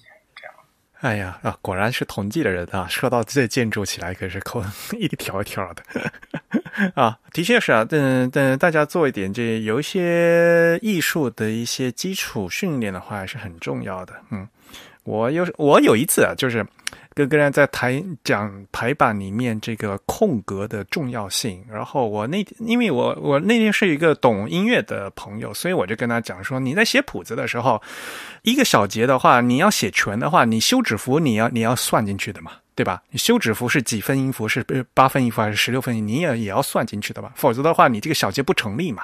因为他是懂音乐的，然后他会看谱子，所以他我这么一说他就懂了。但是如果看不懂谱子的人，我跟他们说，估计他也也更更听的是一头雾水。就是像，但是很多东西其实在本质上都是相通的啊。我觉得就是大家呃，就是也不要在在钻嗯，就钻在这个字体排印这里面做设计啊。有时候跟你的生活体验都是息息相关的啊。呃，再补充一句，就是，呃，就是艾米鲁德的一个著名作品嘛，也是一本书的排印。那它其实就是为这个科布西耶的那本，就是一个朗香教堂，应该是个画册，然后做的做的排版。然后它也是，呃，算是这个艾米鲁德代表作之一，也是代表这个，嗯，他的文字排印哲学，这个 philosophy 的一个集中体现，嗯。OK，然后说一下那个施密德那本书啊，对我来讲没有一个特别说非常喜欢的段落吧，但是我很喜欢它里面的一篇文章，其实他在讲他给这个资生堂旗下的一个叫 Ayura 的一个化妆品去做设计的提案过程，他其实把他从拿到 brief 一直到最终定稿的整个过程都记录下来，然后写的其实还挺轻松诙谐的。可能读起来也会觉得有点戳中自己的点吧。包括他其实提到前面有一段说做设计的秘诀，用一个词来概括就是激情。他说我就想到把 Y 的笔划末端做成一个非常自然的曲线，然后形成一个有机型来强调这个本身是无机的字母。当我想到这个点子的时候，我就确定我找到最终的字标设计了。所以他后面所做的所有的事情，都是为了说服甲方去接受他这个意见。他做了很多事情，包括他。做了很多陪稿，就是做的都不如这个，客户不满意，客户说还要再改。然后他说，客户要求他让这个字标体现更多的原真性，说你不用管这个原真性是什么意思，你就让它体现出原真性就可以了。然后，但他就不想改，然后他就努力的把这个字标改的更难看了，然后用来体现出他原本的设计就是最好的。他是在大阪嘛，然后客户在东京，他一直通过这个航空邮件去进行，就是进行这个方案提报的。那后来他觉得这种这种沟通就没有什么效果，他就自己就飞到了东京去当面去去去去汇报，呃，然后当面也讨论了一些东西。然后他说，有的时候这种面对面的讨论就是能激发很多灵感。然后这次讨论下来呢，呃，我们并没有达成任何共识，也没有确定要怎么做，但是又为我把我的 deadline 往后推了几天，然 后这样他就可以回到大阪去继续做设计。然后最后。呃，突然灵光一闪，然后又发现哦，原来这个 A 可以做成这个形状，然后最最后一稿就通过了。总之，从头到尾就充满了，首先就是灵感，灵光一闪是最主要的。然后他管这个叫做激情。然后他后面又说，整个这个项目能成型，多亏了这个密集的沟通啊，就是要沟通，要多聊天。这篇文章挺有意思。当然，他这个整个对于这个字标的设计过程，他给出了他的几稿方案，他最初的草稿。然后改过的几稿，包括他为了证明他最初这稿是最好的，做的几个就不如这个的方案，最终选定的。但是最终的结果是很漂亮的。我个人觉得还是他的第一稿最好。经典甲方还是第一稿。对对，所谓的原创性在什么地方嘛？origin，嗯嗯嗯，originality。哎呀，这个乱七八糟的东西，哎。其他事情不知道，但是沟通的确很重要嘛。反正最后不，甲方出钱，甲方排版。嗯，在日本最好的方法就是你要去跟他见个面，吃个饭，喝个酒。好，呃，感谢威威迪。然后接下来，嗯，米迪来给大家推荐一下。好的，那个艾米鲁的日本啊，我就推荐两段啊。呃，但不是艾鲁德的话，我就推荐两段里面另外两个设计师对他的评价。一个是这个哥斯特纳里面对他一句嗯有一段，他说鲁德的教学特点之一是，他会将课程置于更大的视野中。我们未来的职业不是仅仅为了赚钱，而是一项责任，是对日常文化的贡献。这不仅需要天赋，还需要品格。啊，这我那天在教师节的时候还发了这段话，我说你看，这是一个学生对老师的评价，然后这是一个老师对一个学生的一个影响。他特别强调，我们未来的职业不仅仅是为了赚钱，而是一种责任。而而且在我我我的理解当中，我觉得他不是把这这种说法当成一个口号，而是从内心里面是这么去想的。然后还有一段话，就是威姆·克劳维尔对他的评价，他说要对排印页面进行有节奏的构成，以使文本更易于阅读和理解。这是我从埃米鲁德的作品当中学到的啊，我对此深感认同。就是我也是对这个，我刚我一开始在讲嘛，就看他的版面的时候，就觉得特别的，因为他那本本质的东西，就那本啊基本元素那本书，它有就四个章节，四次演讲嘛，最后一个章节就是韵律啊，他对这个东西很在乎，对吧？然后他这他然后那个 Wim Cover 呢，然后就讲到这些点，然后后面下面还有一段话，他是讲到他另外一本书啊，讲到一九六七年出版的《文字设计艺术》，是鲁德对自己巴塞尔教学活动的总结，是一门思路清晰的完整课程。如果今天的设计学生能够把它当做如今设计狂欢的解读剂来阅读，就会很不错啊！我觉得这个，你看，这是克劳维尔在这个零八年时候说的。我觉得对于当下的国内的设计师来讲，也非常的到位啊！就是作为设计狂欢的解读剂，因为我们当下的这个媒媒体啊、媒介啊发展很快，对吧？当下的学生们啊，每天看大量的短视频，看大量的这个网页，看大量的手机。看到了很多这个眼花缭乱的设计，那你如何去理解呢？对吧？其实你还要回到原点去看这种最基础的、最基本的要素。就所以那个基本要素、基础要素，就或者叫本质也好，就是那种最最核心的这种东西，它才能帮帮助你去变得思路清晰。我觉得这两位设计师在这就是这书书里面的话啊，这里这两段我觉得评价特别好，就我我深有感触，所以分享给大家。然后施密德这本啊，我昨天晚上还专门抄了一段。昨天晚上我那个我说我为了今天要聊嘛，我又重新去看啊。米迪特别喜欢抄书，而且抄出来还特别漂亮。其实这也是鲁德所强调的，他他是非常强调手写的，不是强调书法，而是书写。我也是很喜欢，就是拿着笔啊去写一写，去体会一下他的画。我昨天就就看这个，就刚才威利也提到了，就是。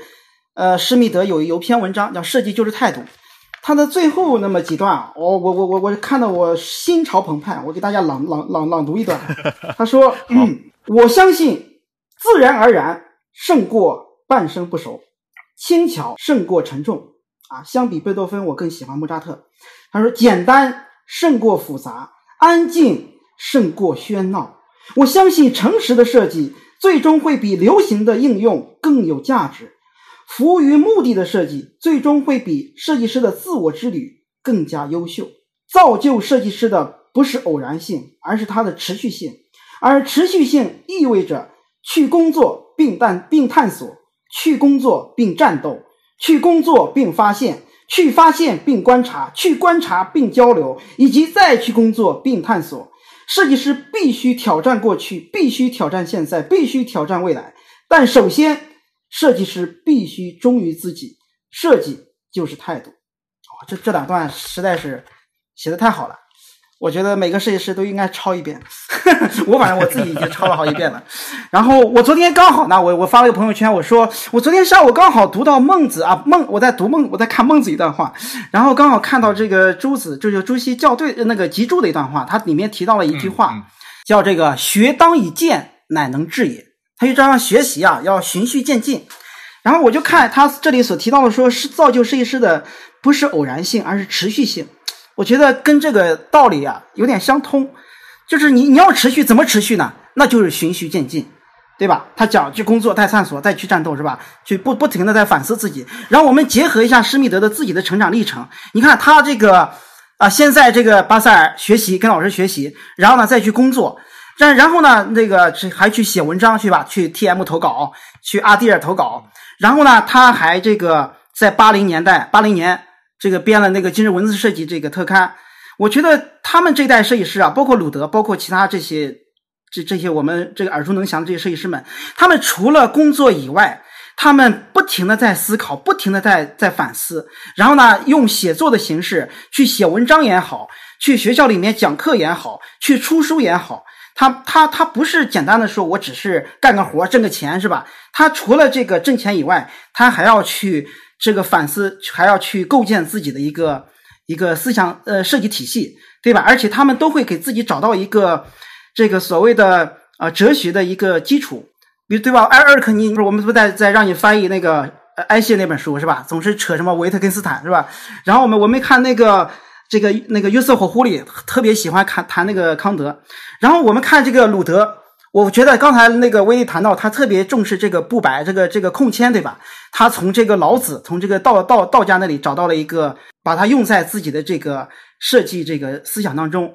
其实他们都会去阅读这些啊，包括我们这本书的这个副标题。说到这本书的副标题也很有意思啊。其他的原版啊，你看鲁德的啊文字排印，鲁德的哲学。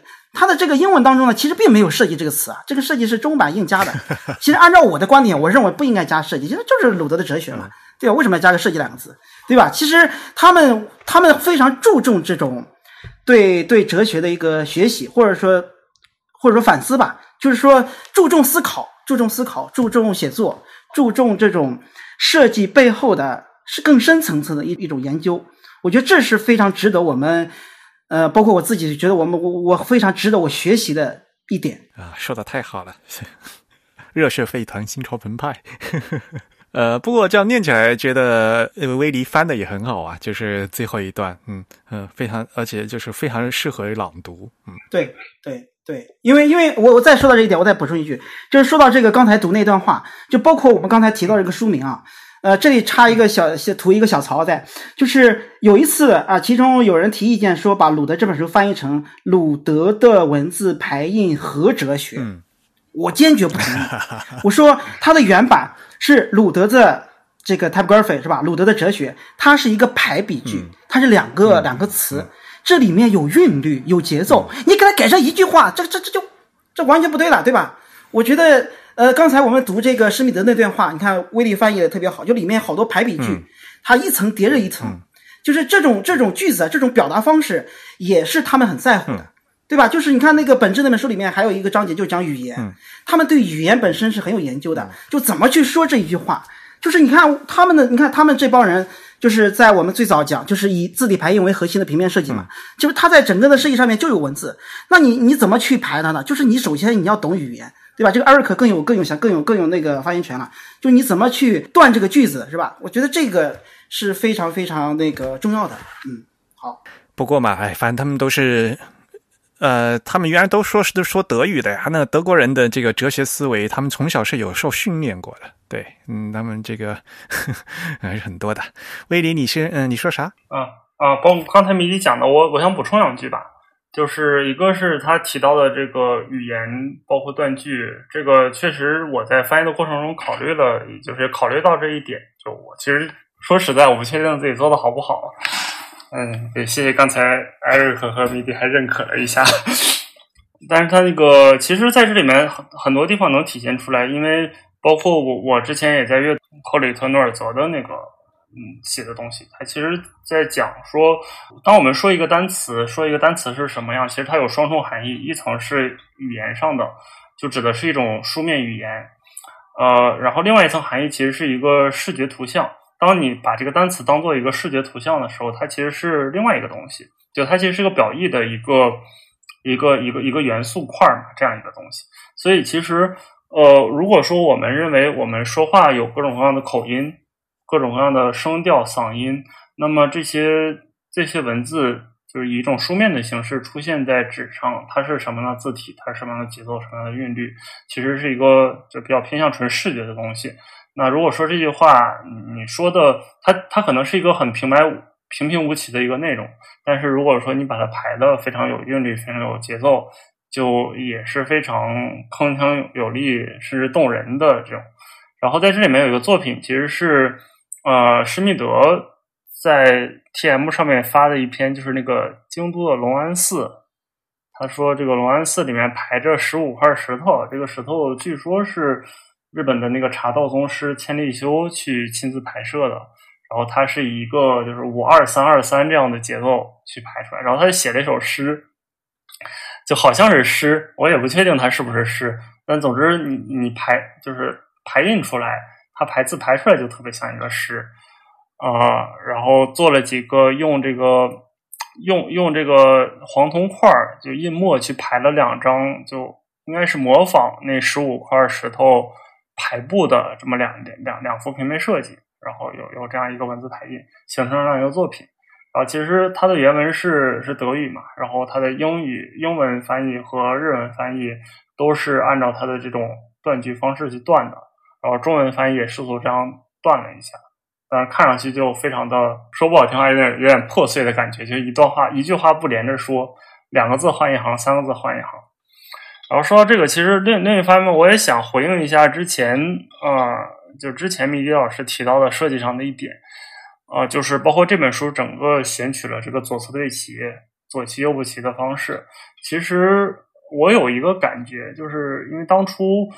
呃，周博老师在做那个文字设计那本书的时候，也也是用的左齐右齐嘛。他在后记里面也提到这种设计，当时其实也是等于说克服了很很大的阻力。一方面是自己的习惯性，都觉得汉字应该是中文排版应该是左右双齐的，就觉得自己也觉得很很别扭。但其实我觉得这几年过去了，可能也是一部分由于这个。像是微信推送这种或者手机阅读的影响，其实大家是对左齐右不齐这件事儿接受度更高了一些，就在视觉上有体现。其实一方面是左齐右不齐，另一方面就是让这个段落会变得越来越短。这也是我前两天知乎上看到一人一个人的文章，就是一个人回答他说，为什么现在的很多呃排版都不做断手空两格了，就要么就加段落间距，然后呃要么就是。做一些其他的，比如说是负缩进，就是就是往前伸这样的这样的做法。然后其实很大原因是来自于这个移动阅读、手机屏幕阅读的影响，因为都是电子的，不需要省纸，所以空行就空嘛，反正区分段落也都很容易。再有一个是因为手机屏幕上能显示的行长它非常短，就是每一栏都很很窄，所以同样的，比如说你是一个。呃，两百字的一个段落，那你在写在纸上，其实就印在纸上，其实它没有多长，是很短的一段。但是你压到手机屏幕上，就会非常非常长，就很难读。最终导致这些自媒体如果想写个内容，它可能就是一句一换行，一句一分段。然后这样这样做起来，其实我我们在做这个 Ruder 和施密德这两本书的设计的时候，其实。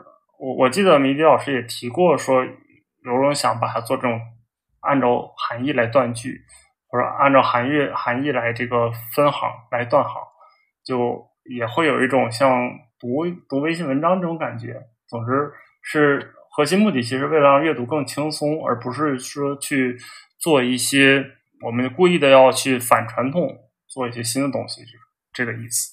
这个。左对齐很难做啊，中文左对齐很难做，呃，所以呢，也是一个非常大的挑战吧，对吧？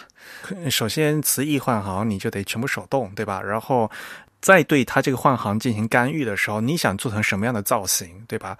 而且你前一个段落嘛，你前面那个换行位置改了以后，你后面所有的换行都会都会变掉嘛，所以这调是非常难调的一个事情，呃呃，可以试啊，这个都可以试，但是呢。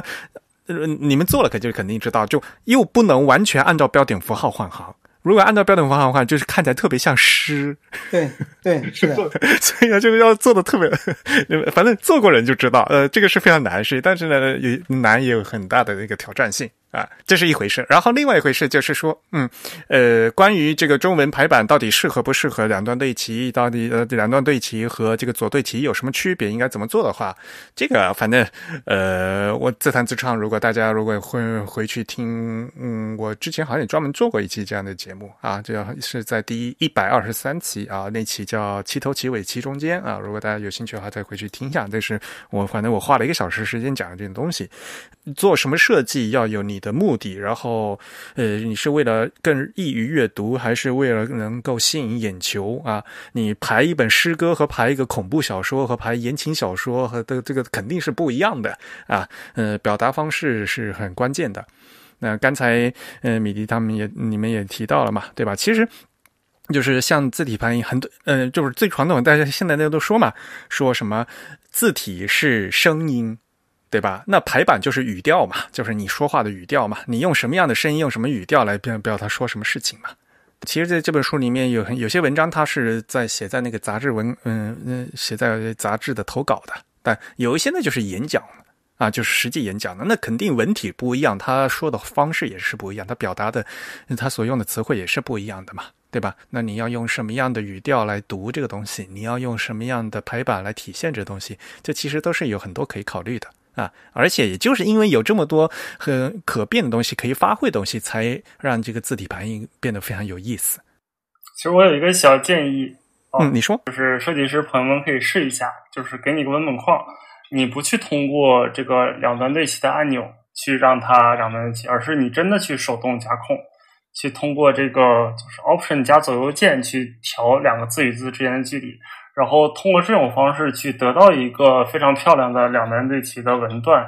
就这个过程，大家可以体验一下，就不一定你是不是真的会有什么启发，但这个其实就是当初用千活字排版的时候真正在做的事情。就我之所以会有这个，就会有这个这个体验，其实是有一次我试图在 Illustrator 里面去排我的那个像素字体，然后像素字体我就非常坚持像素网格是一个固定的东西嘛，所以我是不会，我是不会允许这个字与字之间它的字距是比如说一个半像素或者是一点一点三一点三三个像素，所以我都是用这个就是非常细的只有一像素宽的空格，然后和两像素宽的空格四分空。呃，四分空、六分空这样的方式去把一个行撑起来，然后撑成一个方块，然后这个体验还挺有意思的。因为你在手动加空的地方，其实你需要考虑很多东西。嗯，对，这个其实是中文排版的基本功，但是呢，很那些大家一般都不会基本功，所以这就是我在孔雀里面说的嘛。如果你的行长本身是正确的，然后你的标点挤压的方式是正确的的话。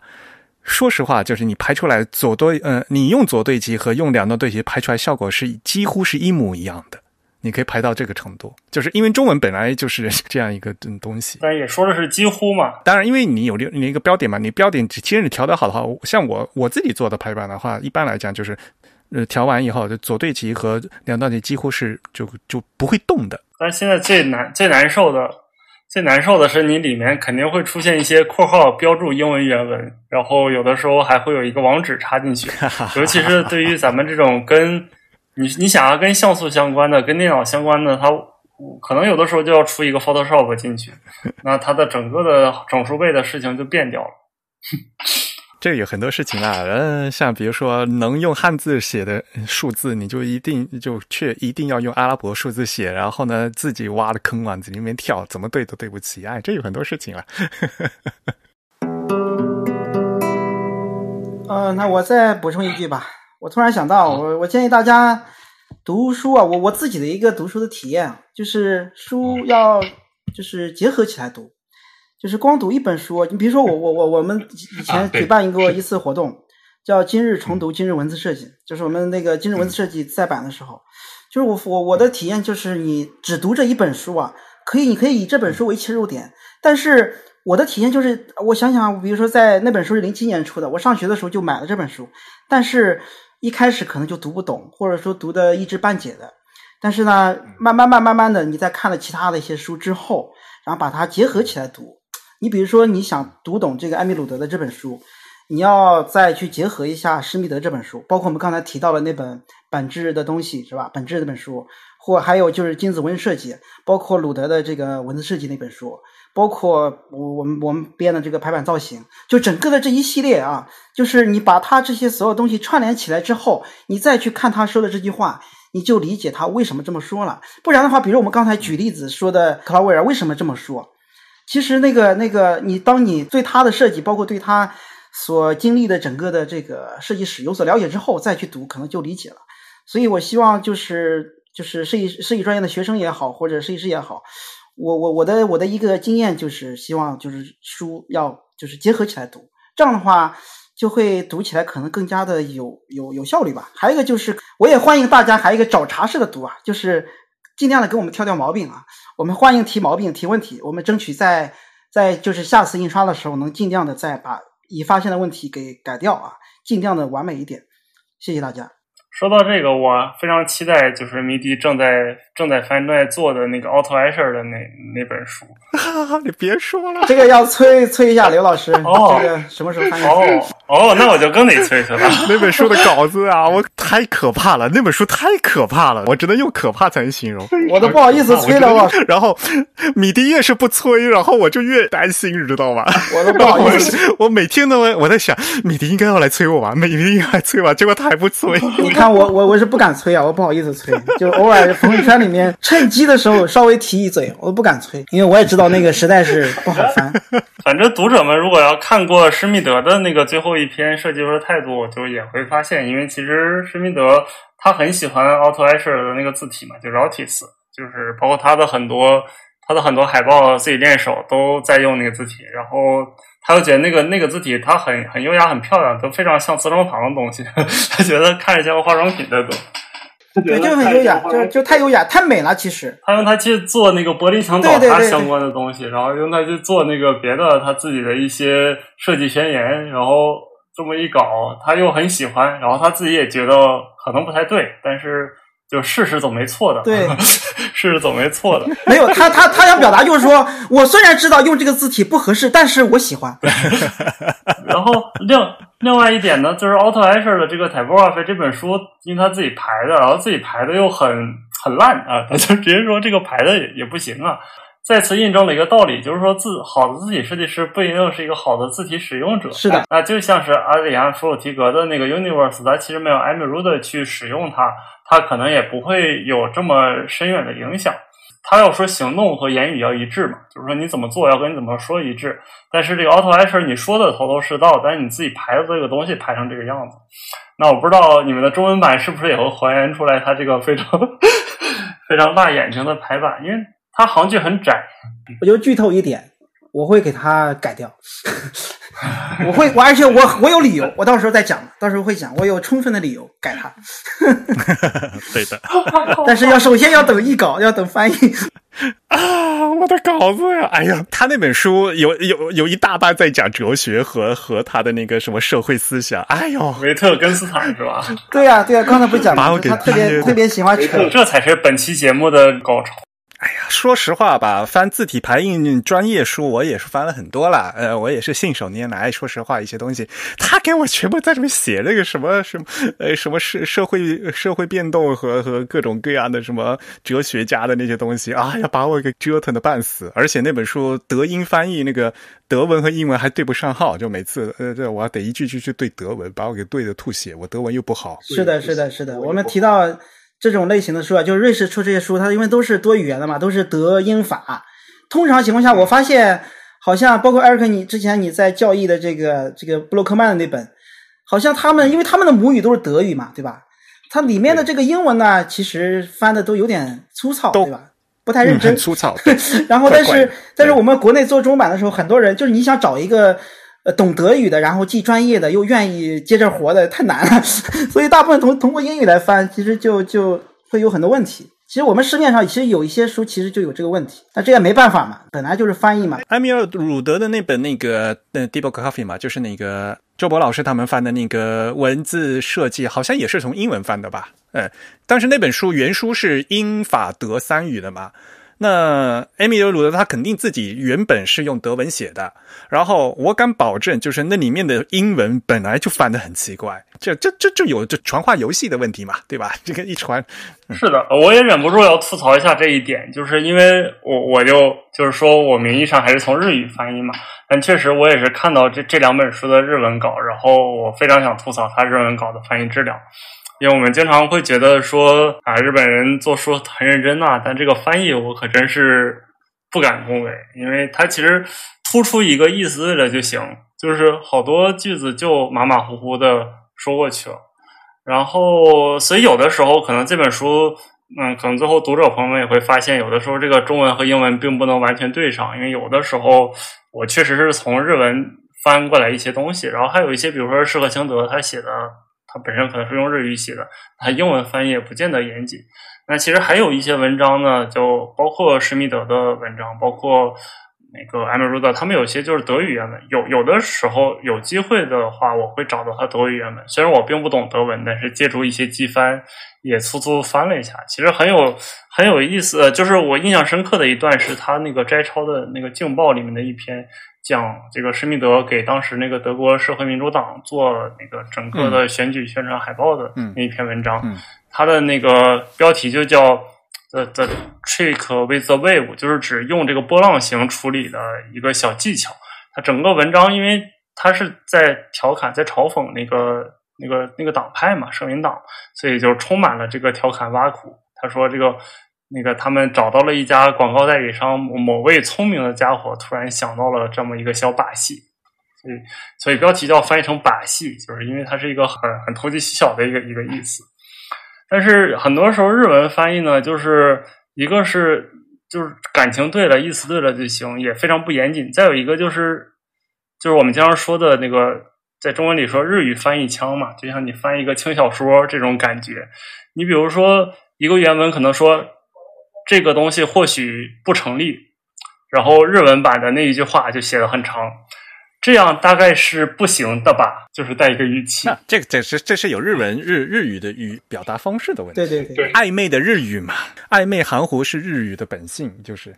呃，所以很多东西的话，你可能作为外国外语来讲，觉得好像日日日文它为什么这么翻？可是日本人就觉得他们作为母语的话，觉得这样翻会更顺。嗯，这个我们毕竟我们不是母语者，我们这个就不用太做太多的判断，这个没有关系。也也都理解。但是毕竟就是有些东西的话，就是还是尽量少做一些画游戏比较好。哎，这个太太辛苦。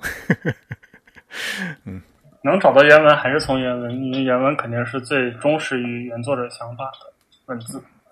嗯，当然了，刚才你提到一点，就是，呃，有些字体设计师他们自己排版也并不是非常好，但是他们肯定的，基本功是会有的。嗯，但是呢，有些东西的话是需要，呃，这个比如说平面设计师去更好的发挥。这个就像以前不是做个比喻说，呃，小提琴的乐器，做乐器的人。他自己会做乐器，但是呢，他还是需要演奏家去演奏嘛，对吧？他会基本的会会弹就可以了，知道怎么把这个乐器做，把这个音色给做好就行了。那真正的你要去表现的话，那还是要靠那个专业的演奏演奏家去发挥的啊。这个呃，每个人有每个人特长嘛，叫术业有专攻嘛，这个也是很正常的事情。对，就是刚才提到大家提到这些问题啊，我我我的经验就是。大家读的时候，因为这两本书比较好的是就是保留的英文嘛，就大家读的时候比较读到某些句子的时候，如果觉得不好理解的时候，可以对照着英文去看一下。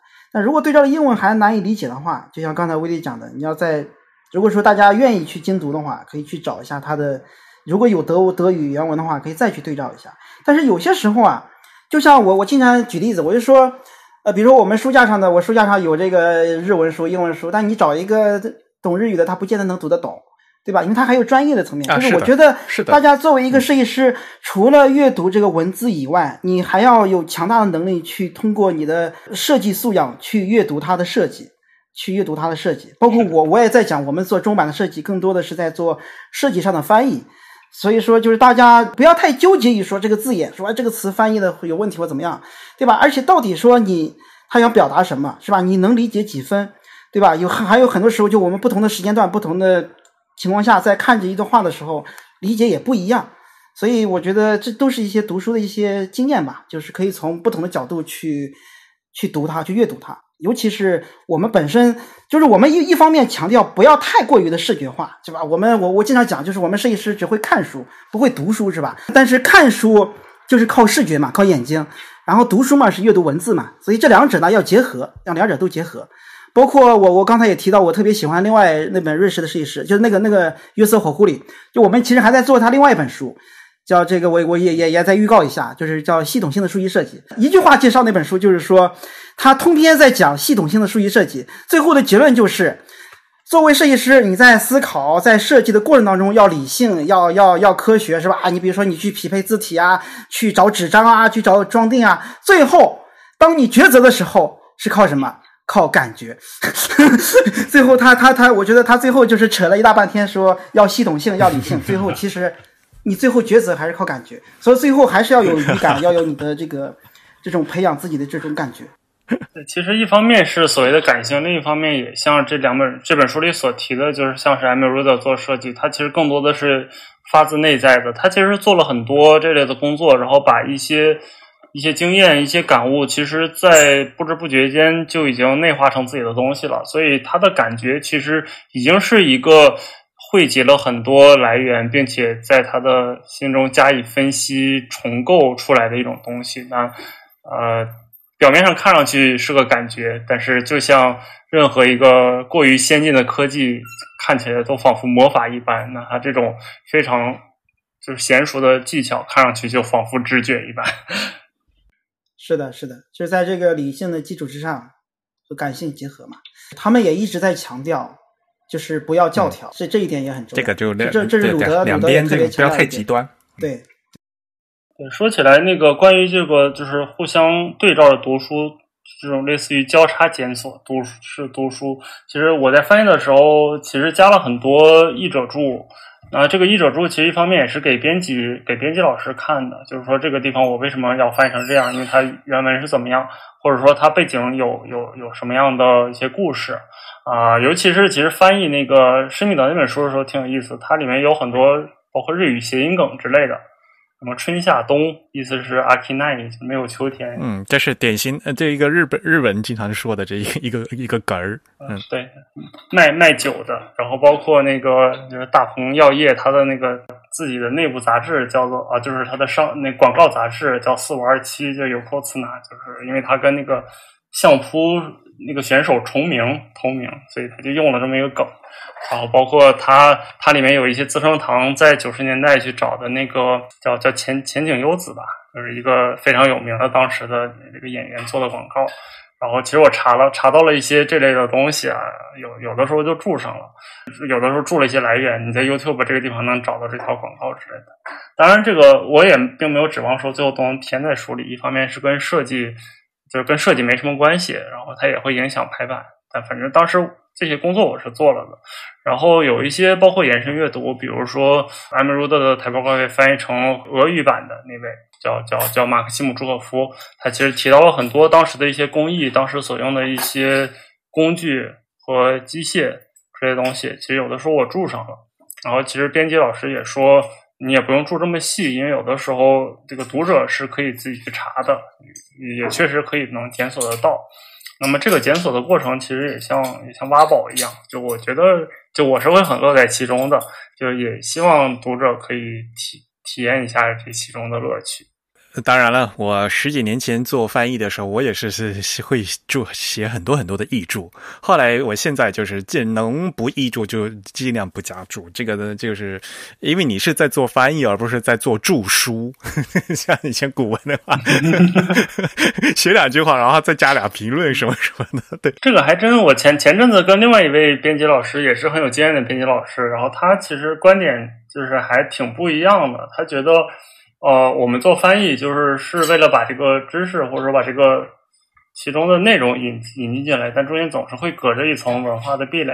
那你一个日本人看这本书和一个中国人看一本翻译自日语的书，他的就是知识储备就是不一样的。所以有的时候作为一个译者，或者他其实觉得这个有的时候可能是编辑需要做的事情。他当时做了一本书就。他就强迫这个译者给整本书加了大概三分之一的译注，就是等于说另写了一个别册的感觉。但也是一种，也是一种途径吧。呃，对，所以这个翻译是翻译，对，注释是注释，对对，然后解释是另外一个事情，对。嗯，我现在最近做一本书，那个。译译者写了一个译者前言，又写了个译后记，整个的厚度比正文还长。那个这个这种情况也有，就是他他有些有些书需要这么来去解读，因为你如果不这么读的话，直接看翻译的话，可能真的是很难懂。有些书看可能是这样，但是刚才刘老师也讲了，这个翻译和注释这两个两两个事情。就我刚才讲，比如说我我昨天看的孟子，我看的是朱子注呃四书集注嘛，嗯，他有有专门的那种注书。就是一句话给你解释一下，一会儿给你解释一下，谈一下自己的观点，对对吧？那是另外一种形式，对。没有，那很重要一点就是说，你做翻译的话，就因为你翻，它原文是这么说的，这是翻。然后你作为是，你作为第三者，然后你再进行解释，这是你的解释，不是他原来说的。这这个这是有责任性的问题的。有时候，呃，这个这个很重要，就是不，你不能把自己的自己的这种猜想和解释，然后揉到他原文里面去，这个是非常不好的事情。是的，是的，是的。一个一个一个优秀的译者应该像你这样，就是尽可能的把作者原意给他表达到位嘛。嗯，然后如果实在是有这些呃没有办法表达出来有些背景的东西的话，再看一下。而且你要看吧，因为这是设计书的话，嗯，就像我那时候做网格的时候，第一版做网格系统的时候，他们就注加那个什么照牌也要注。我说，如果你照相排版是什么东西，你要都要加注的话，那你其他是你什么东西该加注，什么东西不该加注，这没完没了的事情了，就变成。是的。哎，不过我我想说一点，就是米迪是会读书的设计师，然后呢，我觉得这。这其实做这些书的话，很关键一点就是你好像你读懂了，对吧？然后呢，你得自己再去做做设计，做完以后你再回来读书，你才知道啊，他原来说的是这个意思。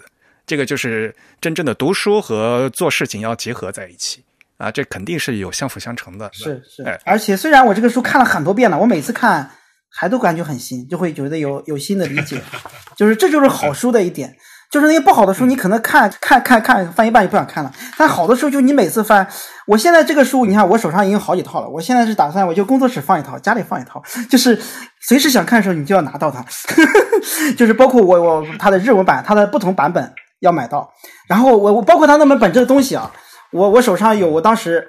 日文版我买了两本，包括那个繁繁那个繁体版我也买了两本，就是有一本我还要供着，就是不拆封的，放在那里供着的，就是就是这是对对好书的一种一种态度吧，就是也是爱书的一种一种想法。哎呀，我家里的那个网格系统我有九本，一共，你那是不同语言版本吗？不同的语言的，然后看他们不同不同做的设计啊，就是当时就是嗯嗯嗯，对啊，这这个都是要看的嘛。真正如果你要认真来做这个事情的话，对，哎呀。看来呃，米迪也是非常喜欢这个设计的，难得把这个书终于做出来了，能介绍给中国的嗯中国内地的读者，也是一件好事。嗯，米迪对书和对设计的态度都是非常非常的让我崇敬的，就是怎么会有爱书爱到这种程度的人？这种感觉，这才是认真做事的事，嗯，做事的设计师呀！哎，大家努力学习。谢谢谢，我只是觉得就是。就要对得起他们，不然我就觉得，如果做的不好的话，就就感觉他们会骂我的。我我一直会这样想，就是要要起码要要要，我不求能做到最好，起码要做到及格，就是这是对自己的对自己的最低要求。不，你还好啊，这他他他们俩都已经 都已经不在世了，不不会从关跳出来骂你。作者不在了，还有读者，读者也会给你提意见，对吧？我所以，我我还是很期待读者挑刺去去读，就是尽量找毛病。我们欢迎欢迎挑刺找问题，然后尽量的把它再改进。我觉得这个过程非常好。嗯，这个态度也非常好，我觉得。不过，我觉得大家还要嗯，还是要多多嗯，多多学习，多看书。然后，所谓的书读百嗯百遍，其义自现。像比如我那个孔雀的文章哈，那不这今年不是也在三六零上面那个连载嘛？有好多人啊，呃，也是来问问我了好多问题。问完了以后呢，我再说，我说我文章里都写着的。然后后来他们也说，哦，原来你写的是这个意思哦，就 是就是，你好像你以为你读懂了，但是呢，因为我在说设计的事情的话，你自己不去动手做呀，你就不知道人人家在这文章里写的到底是什么意思。嗯，有很多这样的东西。看完书以后还要多实践，嗯嗯，要不然就变就真真的是变成读死书了，就变成呃读书和实践相结合，这个才能最好。那差不多今天就到这里。嗯，好的。好，那接下来是我们这个 The Type 的会员抽奖的环节。那哎呦，我们九月份那个会员抽奖又抽到那位会员是在美国啊，没有关系，我们这个会员抽奖呢是全球包邮的。那么恭喜 ID 为五位的这个五是数字的五啊，五位 W A Y 的这位会员获奖。那我们十月份的这个奖品呢是孙明远啊为我们节目提供的。佐藤静之辅这本书，而且这本书是非卖品哦，仅供赠阅哦。因为他呃，二零二零年孙明云教授呢，将一九八二年出版的日文的那个佐藤静之辅的那本书呢翻译，然后编辑成中文版，然后作为呃佐藤文字设计研究所啊落下历史帷幕之际啊，送给中国读者的礼物。也是中国设计界送给佐藤文字设计研究所的退休礼物。那么，我们也希望这位会员及时联呃联系我们后台啊，我们会把这本书啊嗯邮寄给您。那我们的节目就到此结束，欢迎大家嗯从各种社交网络上面关注我们。我们在新浪微博、微信公众号以及 Twitter 上面的账号呢都是 The Type T H E T Y P E，而且大家也可以在 Facebook 上面通过 Type is Beautiful 来找到我们。当然，大家更可以呃在我们的主站啊 The Type 点 com 阅读更多的内容啊，并关注更新。还是那句话啊，欢迎大家用邮件的方式来给我们一些反馈啊，我们的邮箱是 Podcast。At the 泰点 com。那本期的节目由 Eric 主持，我们请到嘉宾是威迪和米迪啊。嗯，我们讨论的话题呢是呃两本书啊，上海人民美术出版社出版的两本书。本期节目由 Eric 在 MacOS 上剪辑制作完成，感谢大家收听。嗯，我们下期节目再见，拜拜，拜拜，拜拜。